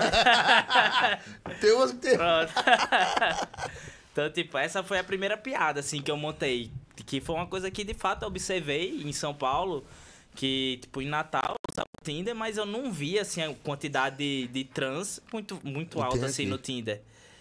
E quando eu vim em São Paulo, eu via muita mulher bonita e eu só descobria que era trans porque elas deixam lá na bio do Depois eu Tinder, trans. É, e elas deixam bem claro na bio, trans. E ainda assim você vai lá e dá Isso, super isso, like. isso eu acho da, acho da hora essa parada. Pô, tem que Do deixar quê? lá pro cara não É, desavisado. exato. É, isso aí mesmo. Quem Mas quer, não adianta, né? A gente É. vai lá e super like, do mesmo jeito. mesmo lendo, Do mesmo jeito, bonita. É, bonita, tirou oxe. O, o like. Toma. Então, essa foi a primeira estrutura de piada, assim, que eu criei. É, aí eu falava... Começava a falar, assim, sobre Tinder, que eu como morava no centro. Com certeza no carnaval lá eu peguei os travecos tudinho lá da República. Do jeito que as trans são bonitas. Em São Paulo, pega, passava o rapa lá, com certeza, e nem sabia. Né? Então começava a falar essas besteiras, assim. E aí... que as histórias dos meus amigos. é, o que não é mentira. É, então, aí, tipo, aí eu comecei a falar muito de trans, né? Aí uns amigos meus de Natal começaram a falar. Homem, é, os caras me chamam de Creuza lá, né? Meu apelido é Creuza. É, descobri já. É, tu descobriu? Percebi. Tem que ver os comentários. percebi, percebi que é Creuza. Os caras me chamam de Creuza lá. E, Creuza, é, tu tá falando de trans direto aí, trans, trans, assim. Fala a verdade assim, man. Tu teria coragem de comer, assim, uma, uma trans e tal? Eu digo... Eu falei pra eles, homem... Se for de São É, Paulo. Eu digo, homem, esses bichos aqui, eu confesso pra você que eu até já tentei transar com a trans e tal, mas eu brochei já. A vantagem foi que a gente continuou transando, entendeu? É, então, fechou. Que bom, perfeito. Essa foi uma segunda piadinha que eu montei em cima desse mesmo contexto, assim. Então, essa foi a. a que tem esse, esse, essa surpresa, né? Que você não espera que o cara vai falar um negócio desse. Foi a primeira vez que eu fiz assim que a galera de fato riu e chegou a aplaudir. É, e eu fiquei extremamente orgulhoso. Caralho, a coisa que eu escrevi, né? Um negócio que eu montei. E Uma a galera. piadinha, Uma piadinha assim, a galera riu, aplaudiu. Então imagina se eu passo muito mais tempo aí estudando isso, me apresentando mais vezes, né? É, porque esses caras que estão estourados hoje, os caras têm 10 anos de comédia aí, então imagina se eu fico aí mantendo essa disciplina, continuo estudando, me apresentando por um período de tempo desse, eu, eu acredito que eu tenho total condições de, de ser tão bom quanto esses caras, sabe? Sim. É, então, por isso que eu continuei ali. é, cheguei a fazer um segundo show em março. Aí teve aquele segundo, lockdown ali de março, mais ou menos junho. Aí eu fiquei parado, fiquei escrevendo de novo, mudando os textos e tal. E aí, finalzinho de junho, foi quando eu voltei a me apresentar. E desde então, faço pelo menos um show por semana. Caralho, que da hora, mano. Mas já cheguei a fazer três, quatro shows na mesma semana. É, já cheguei a me apresentar aqui em São Bernardo. Já cheguei a me apresentar no Rio de Janeiro. No Comedy Club lá, o Rio Retrô, que é o do Da Paulinho Serra. Já ouvi falar, já. É, o Rio Retrô fica lá na Barra da Tijuca. Então fiz duas, dois shows lá no Rio, no Rio é, com o pessoal lá da, da Jokes TV e do pessoal da Praça é Nossa, os três malandros da Praça é Nossa, Jefinho Farias, é, do Pantaleão, o Rafael Oliveira. Então, tipo, é, já fiz alguns shows bacanas, é, tô aí desde junho. É uma jornada muito legal, porque você conhece gente nova, assim. Então, pra mim, foi como se eu tivesse vivendo de novo, sabe? Imagina que você tá. Desde que eu vim pra São Paulo, eu ficava num ritmo de trabalho muito intenso, assim, que eu chegava pra trabalhar, voltava pra casa, pegava um transporte, chegava em casa, só queria dormir. Vivia no É, só vivia no né? automático, no trabalho, no trabalho. Aí depois você entra numa pandemia, que você já não fica home office, aí você não sabe direito de quando é O que o, o que você trabalho tá. termina, né? Antes tra- terminava quando você ia pegar um ônibus pra ir pra casa, um metrô. E Agora- agora que você ficava lá em casa e parecia que não tinha fim, né? Todos os clientes ele Você cobrando. não tinha nada pra fazer, você falava, Exato. ah, vou adiantar mesmo. Aí quando você ia ver, você já tava virando Pois só é. parar pra dormir. Então, fiquei nesse ritmo de trabalho assim muito intenso, não saía e tipo, isso foi me consumindo aos poucos. Por mais que eu nunca, é, eu cheguei até em setembro ali de 2020, eu cheguei a ter um, um- a primeira vez que eu tive na vida um ataque de pânico assim, que eu fiquei nervoso, fiquei trêmulo assim, com dificuldade de respirar e tal, que eu até que foi tipo um, um- uma reflexão assim pra mim, né? Tipo, até até onde será que eu vou com isso, né? E então, cada vez mais eu fiquei é, mais decidido em, em, em colocar mais a comédia stand-up dentro da minha vida, assim, dentro da minha rotina. Por mais que ainda não é o que eu faço a maior parte do meu tempo, né? Ainda continuo a maior parte do tempo trabalhando. Mas eu já sei onde eu quero chegar, né? Minimamente, eu já sei onde eu quero chegar. Eu sei que eu quero continuar estudando isso. É, tento me disciplinar ao máximo para continuar estudando. é, entrar de fato nessa jornada que, além de se apresentar, você conhece muita gente legal, né? Então, eu basicamente eu morava em São Paulo, as únicas pessoas que eu conhecia era a galera que trabalhava comigo. Então, eu tô começando a ter ali um, um novo grupo de amizades, né? Um novo ciclo de amizades. Pessoas que estão querendo viver esse sonho tanto quanto você, né? Você começa a conhecer da vida deles, da história deles. É... Então é uma jornada assim que, que tá sendo muito legal pra mim, é basicamente vivendo de novo mesmo. É tipo quando você tá entrando na escola, que você tá conhecendo uns amiguinhos novos, que você tá entendendo como é que as coisas funcionam, como é que a vida funciona. Tá vendo o mundo é, fora da estudando, caixa. né? é basicamente isso. Tô vivendo um outro mundo assim que pra mim tá incrível, tá? Tipo, Doideira, mano. Tô adorando, assim. ainda, né? E agora já tá fazendo show pra caralho, mano. né, de, de junho pra cá, eu fiz mais de 40 shows assim. Então em um ano Caralho, mano. Tem em um- gente que não faz isso aí no ano. Exato. Não, é lá em Natal, a galera, eu conversei com a galera de lá, eles fazem dois shows por mês, assim, no máximo, né? E às vezes eu faço isso na semana. Que É, semana que eu fiz quatro shows já. É, e São Paulo tem muita oportunidade, assim. Se eu quisesse mesmo, eu poderia até procurar a semana pra fazer show todo dia, assim. Que Caralho. tem, tem. Tem muito lugar pra fazer show. Você vai rodar pra caralho. Você consegue dá. rodar, né? Então eu fiz muito isso. Depois que eu fiquei com um texto já. é, Bom, textinho bom um já. textinho bom, que ele foi uns 5 minutos que funcionava bem, eu comecei a fazer muito show em vários lugares diferentes, que era justamente para conhecer mais gente, né? E a galera se Conhecer conhecer cada vez mais gente e a galera me conhecer também. Então, é, mais ou menos de outubro pra cá, eu não, não, não mudei mais nada no meu texto. Assim, a mesma coisa que eu tô apresentando todo show. Também não escrevi muita coisa nova, porque eu tava muito querendo me inserir mais na cena, sabe? Da galera me conhecer, de eu conhecer a galera, de eu trocar ideia, e muitas vezes você se apresenta e alguém te acha legal, aí te convida pra fazer uma show, um show em tal lugar, como me convidaram pra fazer um show aqui em São Bernardo já. É, Onde ou- que você fez o show aqui? Ah, você falou. eu falei, eu fiz no. Lá no bairro dos é, Casas, não é? Estrada dos Casas, choperia do Mou. Mou. Tomou, porra, número Tu conhece? um, pô. Aí cheguei a Quase fazer. Um... do Lago ali. Exato, cheguei a fazer um show com a galera lá. É, caminhadinha. Longinho. Faz tempo isso? Cara, foi finalzinho de outubro ali. Não, não, não tanto, não tanto. É...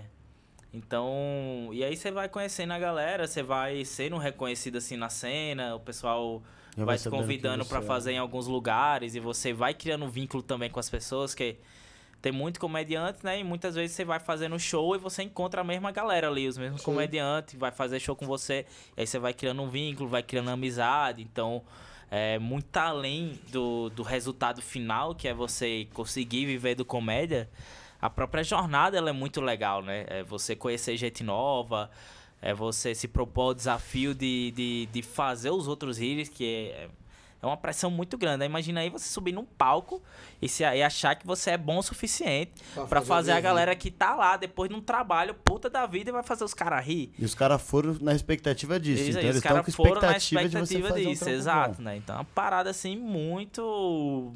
Uma pressão muito grande, assim. Mas que também. ah, depois que você consegue, né? A gratificação vem da mesma forma, né? Na mesma altura. Você fica extremamente realizado e querendo tocar aquilo ali pra frente. É, e pra mim, assim. Tá sendo animal, animal. E quero continuar aí o resto da minha vida estudando cada vez mais, me especializando mais, conhecendo mais gente. Fiz muitos cursos também já que o pessoal organiza lá em São Paulo com a galera que já tem mais tempo de comédia.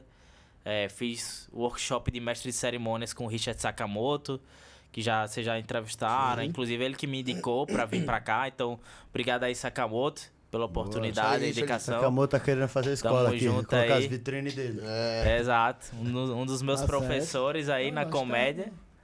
É, já fiz é, também curso de, de produção textual, de roteiro com Atlas Chinê também. Também, cara muito bom, simpático, gente boa. É, já escreveu pra, pra Culpa do Cabral, com o Nando Viana. Nossa. Então ele é muito bom, tá aí há mais de 10 anos já na cena, cara muito gente boa, assim, ajuda a galera que tá começando, então muito legal que tem muita gente também na comédia que já faz algum tempo e também ajuda quem tá começando, né? Então isso é muito legal, assim, você vê que, que tem muita gente que quer colaborar dentro da cena, de ajudar o próximo, fazer a galera crescer também. E isso que é bacana, porque como a cena de stand-up é algo relativamente nova no Brasil, dos anos 2000 pra cá, que quando você compara com os Estados Unidos, que é um negócio que existe já da, da- do tempo da Primeira Guerra, assim, da Segunda Guerra Mundial, já existia esses atos, assim, de show. É, no, no Brasil é algo muito recente, assim, a comédia stand-up. Então, o, o- tanto os comediantes estão começando a entender como é que funciona, o público também está começando a entender como é stand-up, mas você ainda assim vê que, que a galera é muito colaborativa e, e o importante é que o, o nome do stand-up cresça a ponto que você comece a ir pros barzinhos para assistir alguma coisa lá, porque vai ter um show de stand-up, independente de quem é o comediante que vai estar lá. Né? Como você vai para um barzinho porque sabe que vai ter um show de rock, Sim. ou que vai ter um, um, Pagode. um pagode, você muitas vezes não quer nem saber quem é a banda que vai tocar lá.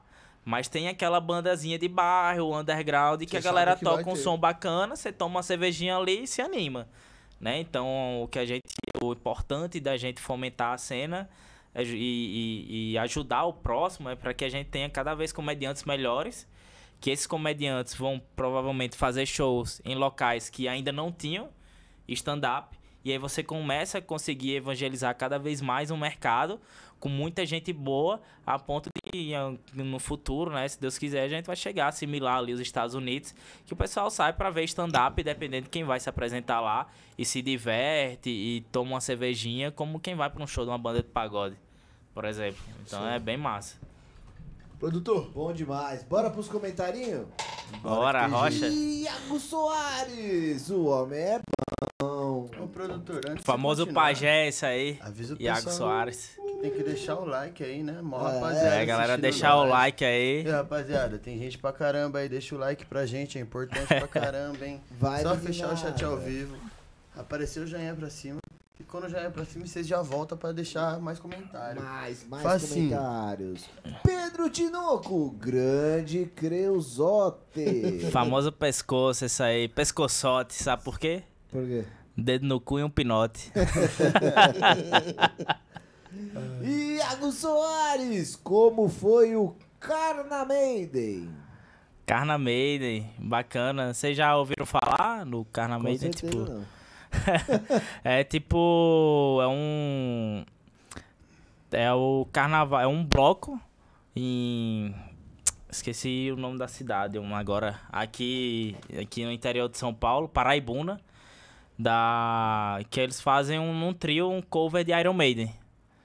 Né? Por isso chama Carna Maiden. Então eles pegam as músicas do Iron Maiden e tocam em, carnaval. em ritmo de carnaval. E aí foi um, um- um dia que eu fui lá sozinho, basicamente. Fiquei biritado lá, peguei uma coroa lá no, no Carna Maiden. É, Fiquei pegando a bicha lá, levei Sozinho. ela pro meio de, um, de, um, de umas casas lá pra tentar dar, meter nela, né? Não sei o quê. Estupro que fala. né? Quase- quase isso. Com Que é isso? Com consentimento, né? São uns bichos. Cara, o homem foi ligeiro aí, viu? É, você acha que ele tá moscando quando ele tá muito Não quieto. é ele, não. Tá mani- ele tá pensando que hora ele vai soltar a piadinha pra fuder tudo. E aí no meio das casas lá, tentando comer ela no meio da rua e tal. E aí, meu amigo, ficava indignado que sempre saía alguém da casa, da rua ali, pra ir pro meio da, da cidade. Eu ficava, pô, aí a gente ia, se ajeitava todo de novo, né? Aí isso aconteceu umas duas, três vezes, meu amigo. Quando foi na quarta, sai um cadeirante assim, ó. E eu lá, nozão no meio da rua, um cadeirante saindo assim, olhando assim pra gente, eu digo, meu Deus do céu. Ela ficou até envergonhada, nem quis mais, saiu. É, fiquei pô de bebo lá, canto com um mendigo lá também, que tava dançando com a gente, dando cerveja pra ele, enfim. Foi um, foi um dia bacana, um bate e volta que eu fiz. Saudável, né? Um Saudável. bate-volta, um bate-volta. Peguei um, Imagina ele voltando. um busão. Ai, que história que eu vou ter pra contar. Arregacei. que dia. Até o, até o cadeirante me viu em Pelado. Imagina eu contando essa história para as pessoas entenderem que não foi a suruba. né? Mas não, não passou. era Traveco, era Traveco? Não, era Não, não. não, você confia. É. e se fosse, não tinha problema Não, também, né? acho que não. Não, acho que não. Tipo assim. Acaba vai Perguntar morrer de perder a viagem, já tá ali. não ofende, Lógico que não. Já tá lá, é. À toa não vai ser. Vai, Tem mais alguma mais. história do, do, do, do Carnamaiden? Do carnaval não, basicamente foi mais esse aí o highlight. Lá. Ciro Dutra, simplesmente Creuzinha, o Hokage da Lorota. Hokage. O Hokage É o Hokage da Lorota. de Naruto. Eu não sei que porra. Naruto, eu tenho 31 anos, eu nem sei o que é essa porra de Naruto. Né? É o Hokage, é o Hokage. Boa, Hokage da, da Lorota. Natália Anjos, Creuzinha perfeito. Obrigado, meu amor. Crushzinho lá do Natal, tamo Boa. junto, meu bem. Tô chegando, viu? Sucesso. Sábado tô chegando Natal. Seu Deus tá chegando, fica tranquilo, Ai, mano. mano, muito bom. Segura as asas. Sônia Tereiro, boa noite, meninos. Oi, Ô tia. Pedro Tinoco, Matheus Romanito. Iago Soares, salve. Salve, Tiagão. Pedro Santos, Iago, mano. Bora, meu Creuza, da. UFRN pro mundo. Isso aí, galera da Engenharia Química aí em peso. Tamo junto. Suave. Eronildes Júnior. Caralho, existe. não é Júnior. Esse... Creuza tem resenha. Diga aí. São dois, É, hein? Esses são dois, né? No mínimo, erraram duas vezes. Tá, mano. Você vê que o cara é nordestino mesmo quando tem um nome desse, né? Nossa. Júnior é. Dá medo, né? Não, bonito não, tô zoando só. Brincadeira. Granderon. Jéssica Araújo! É ele! Eu já... Ih, cadê mais um Z aqui? A Natália Anjos! O único docinho que eu vejo aí é o Romanito! Ah! E anjos. Mano, esse é seu. Obrigado, Pedro meu Deus. Cadê o Kaiser? Cadê a Kaiser? Ah, cara. Cerveja. A cerveja. A cerveja. Lucas Leandro, ídolo. Boa, Lucas Leandro, famoso queixinho. Salve aí, queixinho. Tamo junto, irmão. Queixinho. Tô chegando aí. Queixinho. Ah, Gustavo Medeiros. Cara, quase voltou o gordo. Gustavo Medeiros. Vai devagar. Pergunta: O que uma garota pode encontrar indo atrás de romance na casa de Romanito? Ele vai se ferrar hoje. O que uma garota pode com certeza que eu sei qual é a resposta que, a resposta que ele tá anjo. esperando. Então qual que ele tá esperando? Um ano. Pau e água. É. Eu não entendi, mas tá bom. Murilo Maiori, orgulho desse garoto. Pergunta por que no Salve, horário Murilo. comercial é romano... Romano, ele escreveu romano, eu vou ler o que eu escrevi. Romano. É romano e fora é Creuza. Kaka. Eu ia perguntar do Creuza, mas nem precisa. É que eu tiro onda que em horário comercial sou apenas Matheus Romano, né, que é, que é o meu nome. Romanito é o artista que eu uso. É. E fora do horário comercial sou Creuza, né? Creuza que é meu apelido desde a quarta série, que eu tenho lá em Natal. E que na época tinha aquela novela América, que a Juliana Paz fazia o papel da Creuza que era uma personagem que ela na frente dos outros se fazia de santinha, né? Mas quando tinha oportunidade ali, ela à noite, na- quando não tava na frente dos outros, ela era danada. né? Deusa. É. Então, basicamente é nesse sentido aí, eu sempre fui um cara muito tímido assim, às vezes com quem eu não conheço. Mas quando eu pego pra, pra bagunçar, eu Se transforma. dou o gás, fico danada. Tiago Germano, monstruoso. Grande TG, Machine Gun, tamo Boa, junto. Machine Gun. Victor Hugo Nogueira, tá bem demais, tem até rango. É, é o VH da Banda Preta, um alô aí pra VH e Banda Preta, que é a melhor banda de swingueira do Brasil, viu? Boa, VH Lá de Natal. e o Banda Preta também. Luiz Felipe. Limpou bem aí. O ouvido ficou bom. O ouvido ficou bom. O que, que foi? Nossa, deu um cagote ali. Eu até perguntei aqui, rapaz, você limpou bem aí, meu patrão? Porque. Mano, só nossa, Ah, osso, esse é louco, é muito doce, mano. pegou um Mó teco de merda e passou no meu bigode. Caralho, vai, ver- vai pro banheiro, né? Volta pra lá. Não, você- não. Vai pra Volta pra casa. lá que você trouxe alguma coisa pra Não, cá. vai pra casa. Vai pra casa. Liga esse ar aí, tá? Tchau, vou ligar assim, vou Tchau, ligar. Reginaldo. Não, liga o ventil, pelo menos. Vai tomar Mano, cu. comeu uma porção de cu, velho. Mano. Comeu e rotou aí na cara do. Luiz Felipe, comendo mais que nunca. Tem 10 anos que tá só no essencial. Grande LF, só no essencial, né? Isso aí é porque eu sou extremamente mão de vaca. Eu não gasto dinheiro com quase nada. E aí eu. Eu, aí eu fico falando pros caras que ah, os caras. Principalmente agora tá muito na moda de sair pra comer um hambúrguer, né? Não sei o que, dia do lixo. essencial. Dia do lixo, eu falo, meu irmão, não gasto dinheiro com nada, só o essencial. Dia do lixo pra mim é chegar no sábado ali, eu É comprar. comprar. Também. É chegar no sábado ali, comprar aquele Marmitex, R$13,50 e luxo pra mim é pagar um real a mais pra ele botar uma mistura, né? Mais um pedaço de mistura. Com certeza. Que é pra mim isso aí é o luxo. R$13,50. O Marmitex é mão de vaca. Imagina a qualidade. É, o luxo é Olha o que você botar. comeu hoje. que você Eu comeu. já vou tacar na cara aqui da gente. Ah, para, já passou o cheiro. Mano, Já, já vem outra. vocês tacar taca a merda que nós desvia, pelo menos. Nossa. Que é isso? Jéssica Araújo!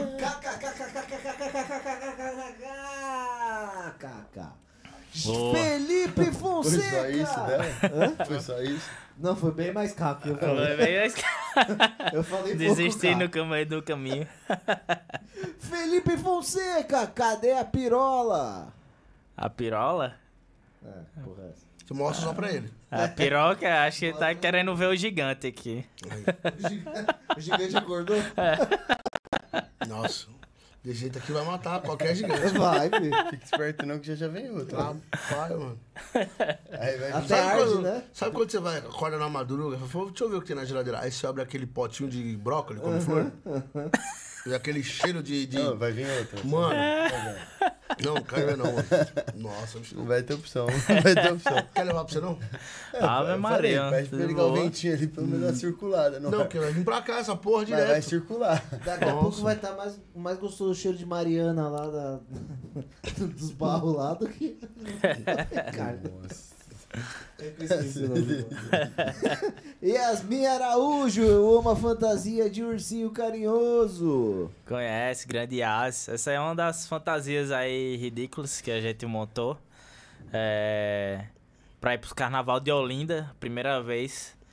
A gente juntou um bonde aí e fez a fantasia de ursinho carinhoso. Foi, comprou uma calça leg, aquelas arrochadona, rosa choque, verde limão marca-texto. Botou uma camisa, um, na um, um coraçãozinho, cada um. Cada um botava um desenho diferente. Um, eu botei arco-íris. Tem um brother meu que botou folha da maconha, cerveja, Cada enfim, um coraçãozinho. Cada um bota o que gosta, né? Eu botei uma rola assim. Mas aí, basicamente, é uma das fantasias aí que eu tenho. É. De Ursinho Carinhoso. Boa! Victor Hugo Nogueira, Cataldi tá entrevistado, é, conhece. Cataldo é um brother meu lá da engenharia química que estudou comigo. Ele deve estar achando esse homem lá Cataldo. Não tem perigo. Por quê? Essa é catal de fede? Então, Não, um brother meu. Ah, Sei lá, deve ter sido de aparência. Não, porque- Ele é bonito também. Bonito. É, um, é um pão bolorento. bonito por fora, por dentro tá morto essa porra. Por dentro já foi. Tá Por pôde. dentro já, já era. Tá podre. Jéssica Araújo, respeita a EQ. Engenharia química. Ah, a galera da é. engenharia química. Lá da UFRN, boa. Boa. Doido. Pedro Santos. Chubi teu cu. Pedro Victor TS. Limpar o tio teu cu. é seu tio? Não. Ah, tá. Lucas Buarque, fala aí, fala aí de Jonas Júnior. Perna de galeto. Lucas Florencio Buarque, meu amigo Toquinho. É, é um. Mandou falar de um amigo nosso aí, que o apelido dele é Jonas Júnior Perna de Galeta. Que ele tem as perninhas finas. Perna de Galentinha. Perna de galeto. Marcílio Aires. Grande Marcílio, lá da Engenharia Química também. Salve aí, meu irmão. Tamo junto. Tu já limpou vômito de Gami? Sim. Sim, é, deve estar fazendo como é. Gami é suco gami que a gente fazia no carnaval. Que era basicamente pegava um, aqueles botijão de 20 litros de água, Nossa, é botava de, sei lá, uns 10 litros de, de vodka ou de cachaça 51, misturava com água, kisuke, Deus o livre. um pouquinho de mijo, E alguns, peidava desse jeito aí. alguns Nossa, ingredientes não peidava não, especiais. soltava o rim já. Fígado Botava com. Fazia suco com água da caixa, que a galera tomava banho. Tá louco. É, dava uma mijada em cima e... Ai, que delícia! Bacana. Tô doido pra tomar. Também. Também. Danilo Lins pergunta aí como foi a vida amorosa dele nesse período. Deve ser. Da época da Irlanda. Da Irlanda? Irlanda, é. Nossa, foi uma bosta, assim, tipo... Se eu comi, comi, acho que transei com duas meninas só. É muito difícil, como eu falei, extremamente burocrático. Você morando com 50 pessoas dentro de casa, não, não rolava quase nada assim. É, ou você tem que comer uma das 50 que tá lá É. dentro. A uma é. ficar A única foda. que eu fiz, eu não sei como fui parar na casa dela lá. né, Quando eu vi, já tava lá no meio do moído. Era brasileira? Era, uma foi era brasileira, a outra foi uma espanhola. Eu tava. Inclusive, foi um dia do Jogo do Brasil. A dos peitos lá? Dos... Inclusive, era. Inclusive, um dia do. Era dia do jogo do Brasil e tal. Eu peguei um- uma bicha lá. É, tava muito biritado já. Quando eu vi, eu já tava na casa com ela, assim. Tava tão bêbado que eu nem consegui transar direito. Então, não sei que lá, fiz uns negócios lá, dei umas bitoquinhas, não sei o quê. E quando eu vi, brochei. Brochei, enfim, fiquei lá. No outro dia, eu, tá, como é que eu volto pra casa? Ela falou, não, é só você ir ali na estação, pegar um trem, uma hora e meia você chega em Dublin. Eu digo, caralho, uma hora e meia? Tá Como mesmo, assim? né? Como é que eu vim parar aqui, homem? Pelo amor de Deus, eu tenho que pegar uma hora, um trem de uma hora e meia pra voltar pra casa. Tô na França? Eu. e eu, tipo, com a camisa do Brasil, com a cara meio melada ainda de tinta, verde e amarelo, e eu passando de 7 horas da manhã lá no meio do- da estação, ninguém entendendo nada, nem eu. Vixe. Aí é embaçado, hein?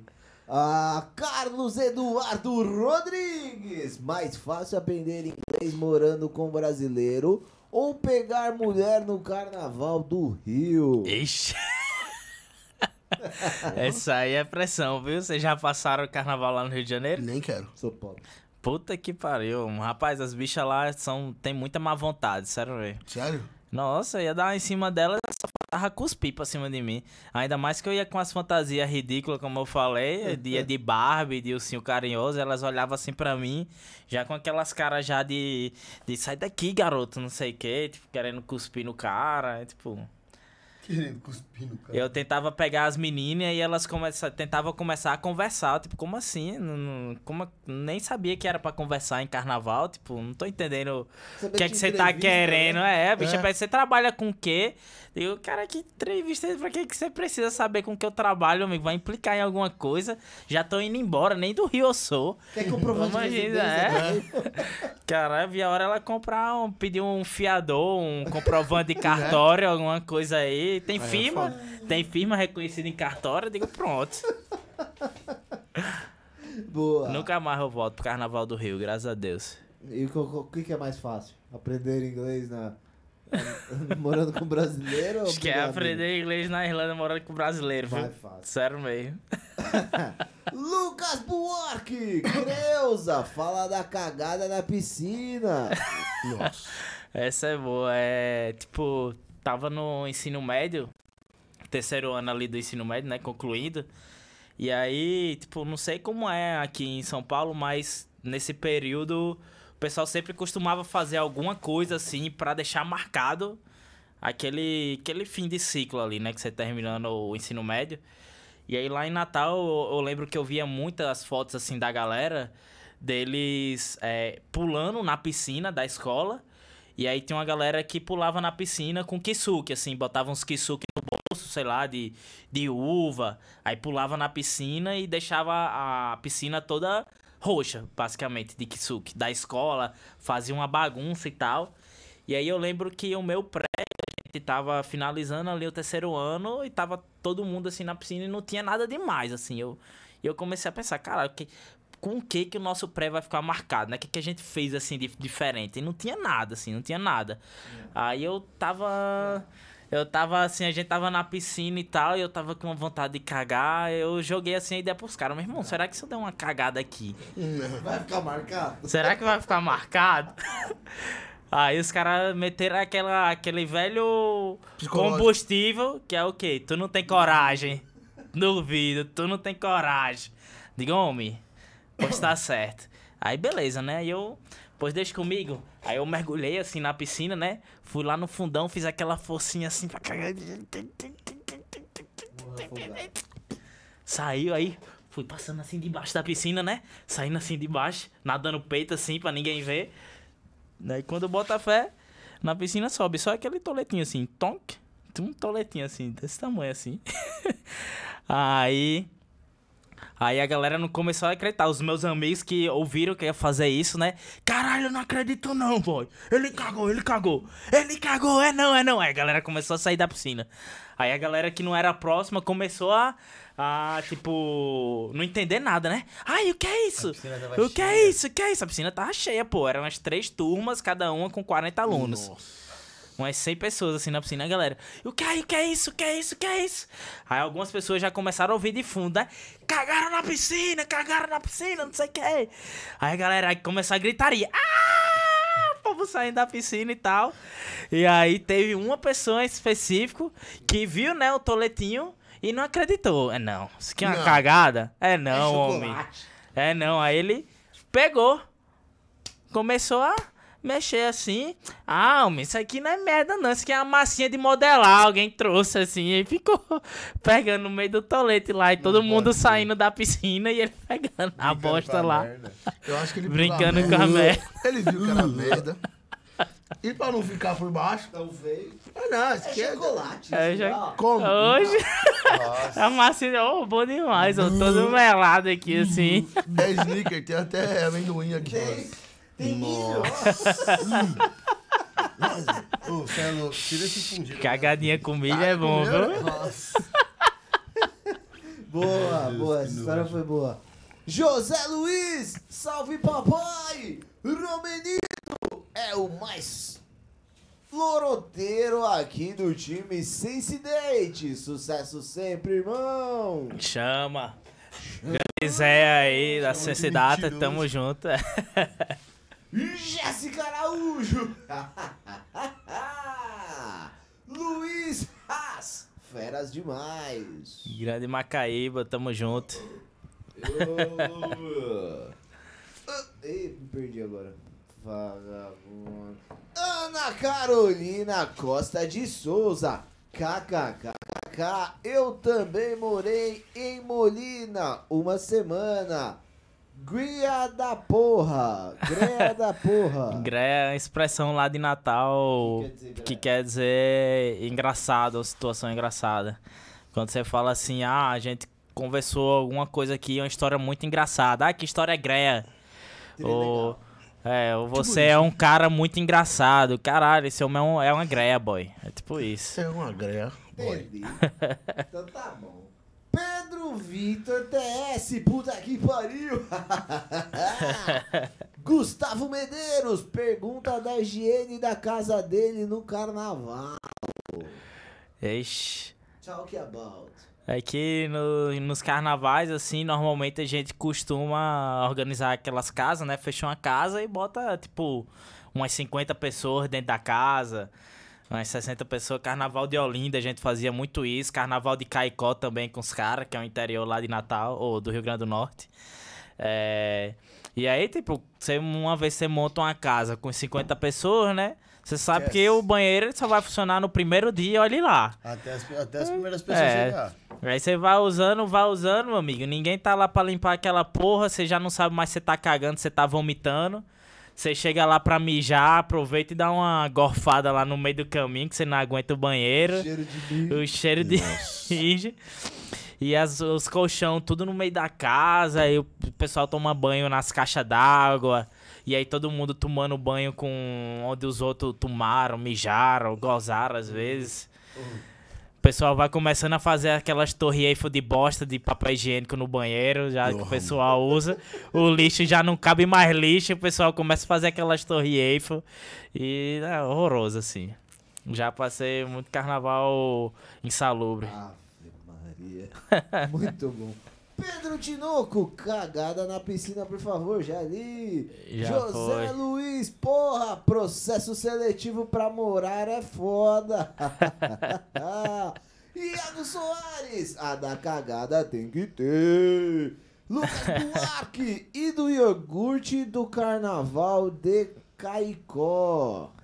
Ixi, isso aí foi um dos carnavais de Caicó, a gente que a gente passou lá num, numa casa muito pequena assim, era basicamente um cubículo, que era onde todo mundo ficava e tinha dois quartos assim. E aí teve, a gente chegou lá numa quinta-feira, eu acho, pro carnaval. Eu acordei na sexta de manhã no café da manhã, comprei um iogurte, que eu tomei um pedaço dele e aí coloquei assim debaixo da cama e esqueci. Aí quando foi, sei lá, terça-feira de carnaval, a gente tava assim no quarto conversando, aí a galera começou a jogar amendoim um no outro. Aí vai jogando amendoim, aí foi acertando na cara de um, os caras foram começando a ficar puto, começou a jogar chinela, aí começou a jogar cerveja, não sei o que. Determinado momento, alguém pegou esse orgulho abençoado que tava lá aberto fazia uns cinco dias, jogou assim, alguém bateu na parede, começou um fedor, e aí a galera saiu vomitando do quarto, de tão podre que tava. Cara, Meu Deus do céu. Essa história é porca cara. esse embora. Essa tá história é do porca, né? Aqui. Ele reclamando do cheiro. Você é louco? Esse cheiro tá até gostoso.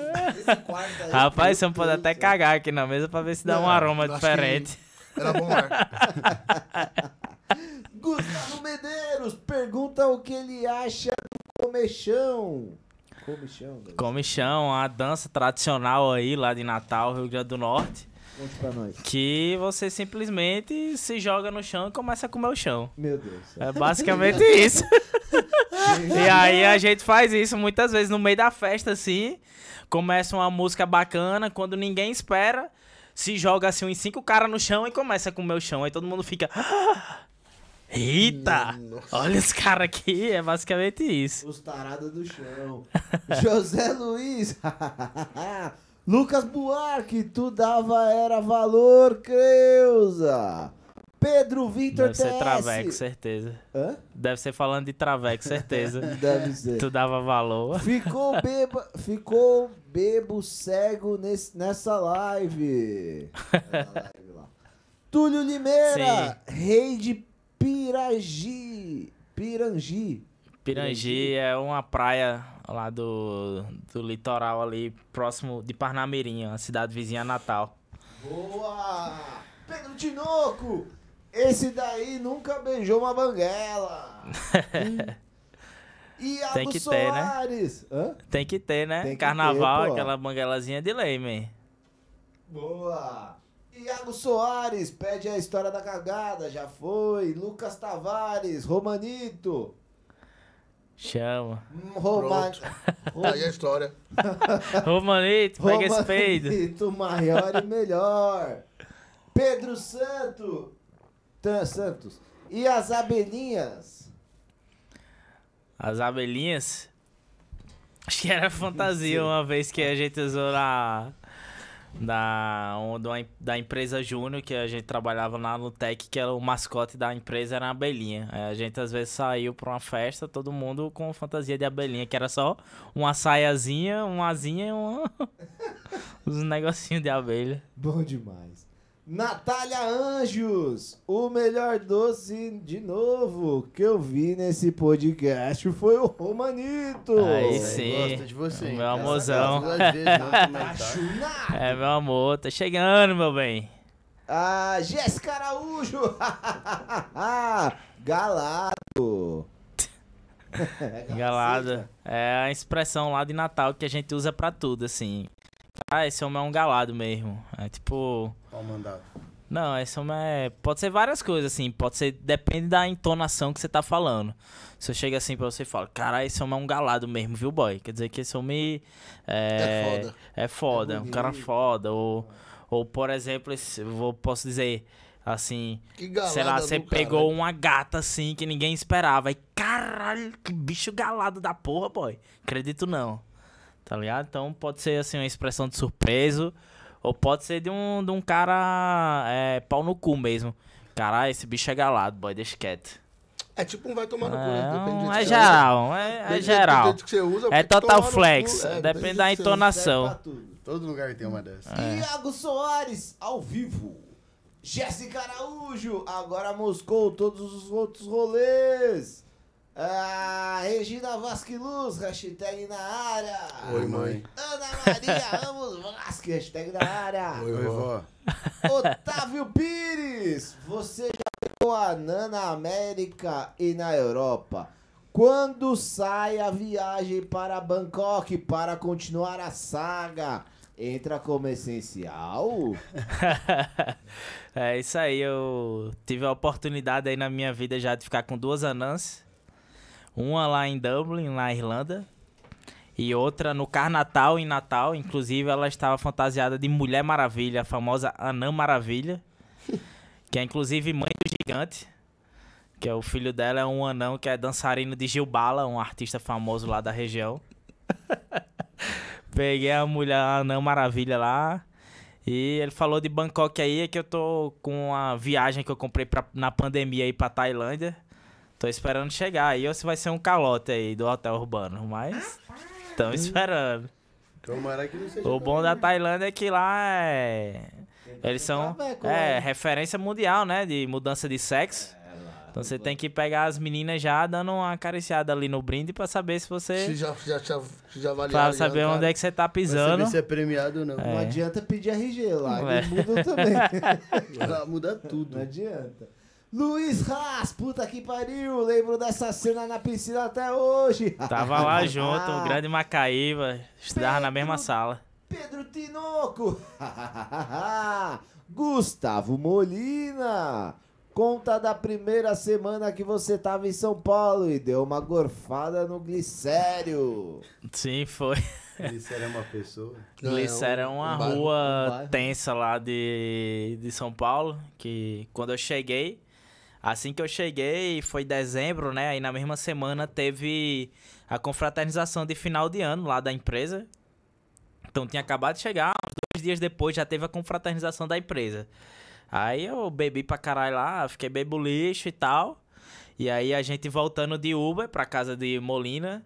E, tipo, segurando pra não gorfar. E aí, quando a gente tava quase chegando na casa dele, que ele mora ali no bairro da Liberdade, é perto dessa rua do Glicério, eu pedi pro Uber parar justamente na rua do Glicério pra dar uma gorfada lá.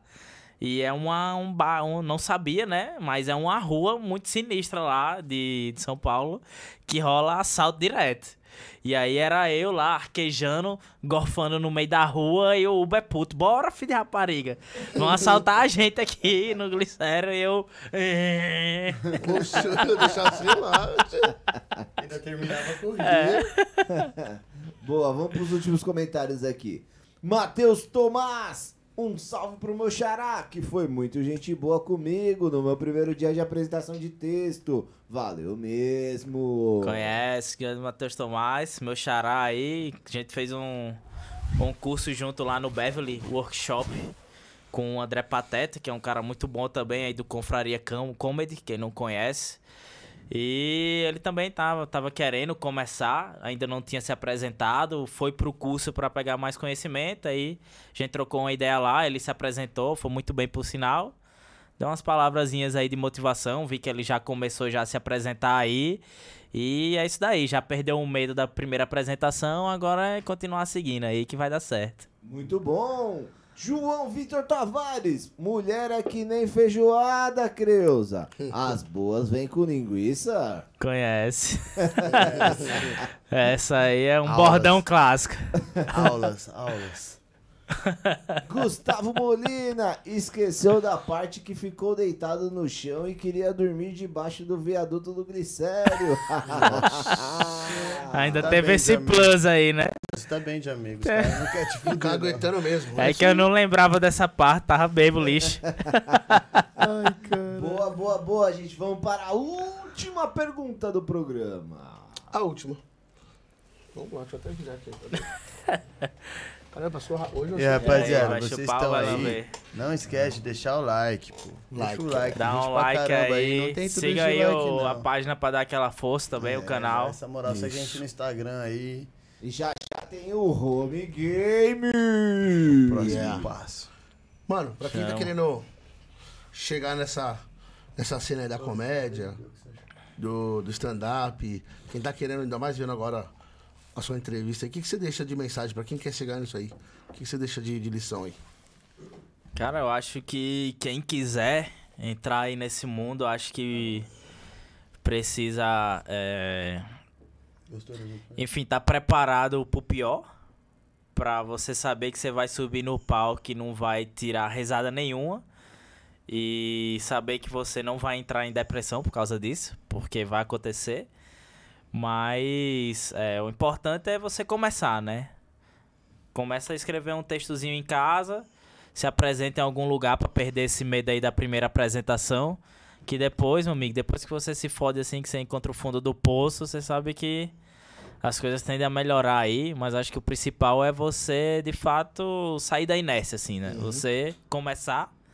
Ninguém começa perfeito. É, eu mesmo, tudo que eu comecei do meu primeiro texto que eu falei, eu só aproveito uma linha dele, basicamente. Ah. Então, muita coisa você vai melhorar com o tempo. Ninguém começa perfeito, né? Esses caras que estão famosos hoje, eles levaram 10 anos aí pra aperfeiçoar a técnica deles, então não adianta você achar que vai ser o cara mais engraçado do mundo na sua primeira vez. Mas é você saber que com é, comédia stand-up, né? Ela, no fim das contas, ela é é uma matéria, um estudo. É, se você se dedicar a estudar de fato, a ver como os melhores fazem e querer de fato dedicar tempo a estudar aquilo, você consegue.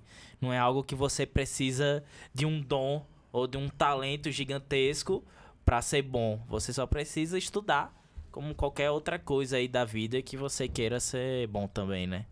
É isso aí. Então dá pra chegar, basta se dedicar. Depende de tu. Bom É demais. isso aí. A lei do esforço sempre vai ganhar do talento. Perfeito. Agora vamos para o Home Game. Bora. Assim, se você achou, mano, que se apresentar a primeira vez foi nervosismo, você não viu o nosso jogo. Só que assim, pra sua sorte, tem um cara que explica esse jogo muito bem. O nosso farejador especial, Eric. É o Forrest Gump. Farejador foi bom, farejador foi bom. Farejar essa merda aí também não é tão difícil, né? Nossa senhora, mano. Nem foi tão ruim assim, velho. Foi não. Tudo bem. Meu amigo, eu tô com Covid, eu senti. Então, agradece. Salvou, Salvei. salvou da onde? Salvei, voltei a sentir cheiro. É louco. De merda. Ah, explica o jogo menino aí. O O menino nome tá do nosso jogo é isso ou aquilo. Então, o nosso mandador de odores, o nosso, o nosso blade de bosta, tá? O de bosta. o nosso blade de merda, ele vai te dar várias opções. Só que ele vai mandar de duas em duas. E você vai ter que escolher uma. Não precisa justificar. Aliás, não precisa Beleza. não. Não é pra justificar. É você só escolhe. Pá, pum. É, Tirei bate duas, bola. escolheu uma, acabou. Beleza. Fechou? Jogo rápido. Fechou. Então bora. Natal, São Paulo. Natal, Butantão, Pinheiros. Butantã, Limpar a casa indiana ou cagar no banheiro que mora todo mundo junto? cagar no banheiro que mora todo mundo junto. Comédia ou engenharia? Comédia, Fantasia bonita ou fantasia ridícula? ridícula. Carna Maiden ou Carna Rio? Carna Maiden, Bar ou balada? balada, Show ou live? show, Cagar na piscina ou cagar na casa com 12? Quer dizer, cagar e tomar banho. cagar na piscina. É, porque se você for ver, você tá tomando banho e cagando, né? É, mas aí Na em piscina, você tá público, tomando né? Ah, banho e cagando. Agora no outro é Precisa nem limpar, né? Já. Loira ou morena? Morena, Sakamoto ou Thiago Ventura? Sakamoto, Morar com asiático ou trabalhar em fast food? trabalhar em fast food. Morar com Caralho, Nossa, é ridículo, Deus me defenda. Travesti ou trans? Os dois. Tem que escolher um. Que Travesti, tá rolando Solteiro ou aí. namorando? Solteiro. Nunca mais curtir o carnaval, mas poder viver do stand-up. Ou poder curtir todos os carnavais, mas nunca dar certo no stand-up. Aleluia, eu tinha que acertar uma assim, né? É isso, é que sou muito fã de carnaval, mas se eu tivesse que abrir mão de carnaval pra ver stand-up, eu abriria. Que isso, é gostar de stand-up. Anã brasileiro ou anã gringa? Ah, não brasileira, né? 51 é pinga ou mundial? Peraí, repete aí. ó. 51 é pinga ou mundial? É pinga. É isso aí. Acertou. Acertou. Que é mundial. Pinga. Ah, É pinga. é isso É aí, pinga. rapaziada. Esse foi o Homecast de hoje. A gente vai ficando por aqui então. Pra quem não me conhece, eu sou o Ricardo Vaz, que a gente tá aqui todos os dias, segunda a sexta. Só sexta que é um horáriozinho diferente, mas a gente fala amanhã. Se você quer saber o horário de sexta, venha ver amanhã. Prende todos os dias aqui com esse cara incrível. Boa. Sou Eric Ribeiro. Oficial. Esse cara é um trouxa do caralho, velho. Mas eu gosto daqui. Esse foi o Homecast de hoje. Muito obrigado a você que nos acompanhou até aqui. Até amanhã, se Deus quiser. Matheusinho, muito obrigado pela presença e pelas porra das merdas, das risadas. tá maluco, eu nunca ouvi tanta história porca Caralho, engraçada da na minha vida, em uma hora. noite só, mano. Que é Muito isso, obrigado. tamo junto. Eu agradeço vocês aí pelo convite, Eric, Ricardo, Alan e Sakamoto aí também pela indicação por esse de momento. Tá salvando muito. né? nós. No futuro aí, quando eu estourar, primeiro podcast aqui, vai estar no homecast aí, daqui Boa. uns alguns Tá anos gravado, aí, Tá que a galera gravado, for hein? olhar. Se ele levantar Quiser o ver nariz, como é que foi o Romanito lá no começo da carreira, tamo a gente aqui, tá no você Volte YouTube. de novo quando você E estourar. volta depois Ó, estourado, Se é. esse cara levantar o nariz, tá anotado, hein? Esquecer de nós, a gente vai divulgar isso aqui, hein? E, mano, deixa Boa. suas redes sociais, pessoal, acompanhar seu trampo. Maravilha. Pra quem quiser acompanhar aí meu trampo, é, no Instagram, o Romanito. É, vocês conseguem me encontrar lá. E tô com um canal no YouTube, ainda não subo muito vídeo lá, porque eu ainda tô afinando minha arte. Mas vocês também conseguem me encontrar no YouTube lá, no meu canal, Matheus Romanito. Boa. É show. É isso aí, Tamo rapaziada. junto. Não esquece de seguir a gente no Instagram, em Homecast TV. Dá uma moral lá. ajuda Aí, ó, compartilha esse vídeo aí, manda o link pra geral. Não esquece de deixar o like, se inscreve no canal. Vamos aí bater os 5 mil inscritos até o final do ano. Dá tempo, a gente sabe que dá, só depende de vocês ajudarem nós. A gente faz nossa parte trazendo conteúdo e vocês divulgando a gente. Ajuda nós aí que amanhã tem mais, hein? Valeu, rapaziada. Fechou. Galera de Natal, bora seguir a página aí, viu? Isso aí, ó, seguir o canal e curtir a live. Tamo junto. Valeu. Valeu, meu povo. Uh!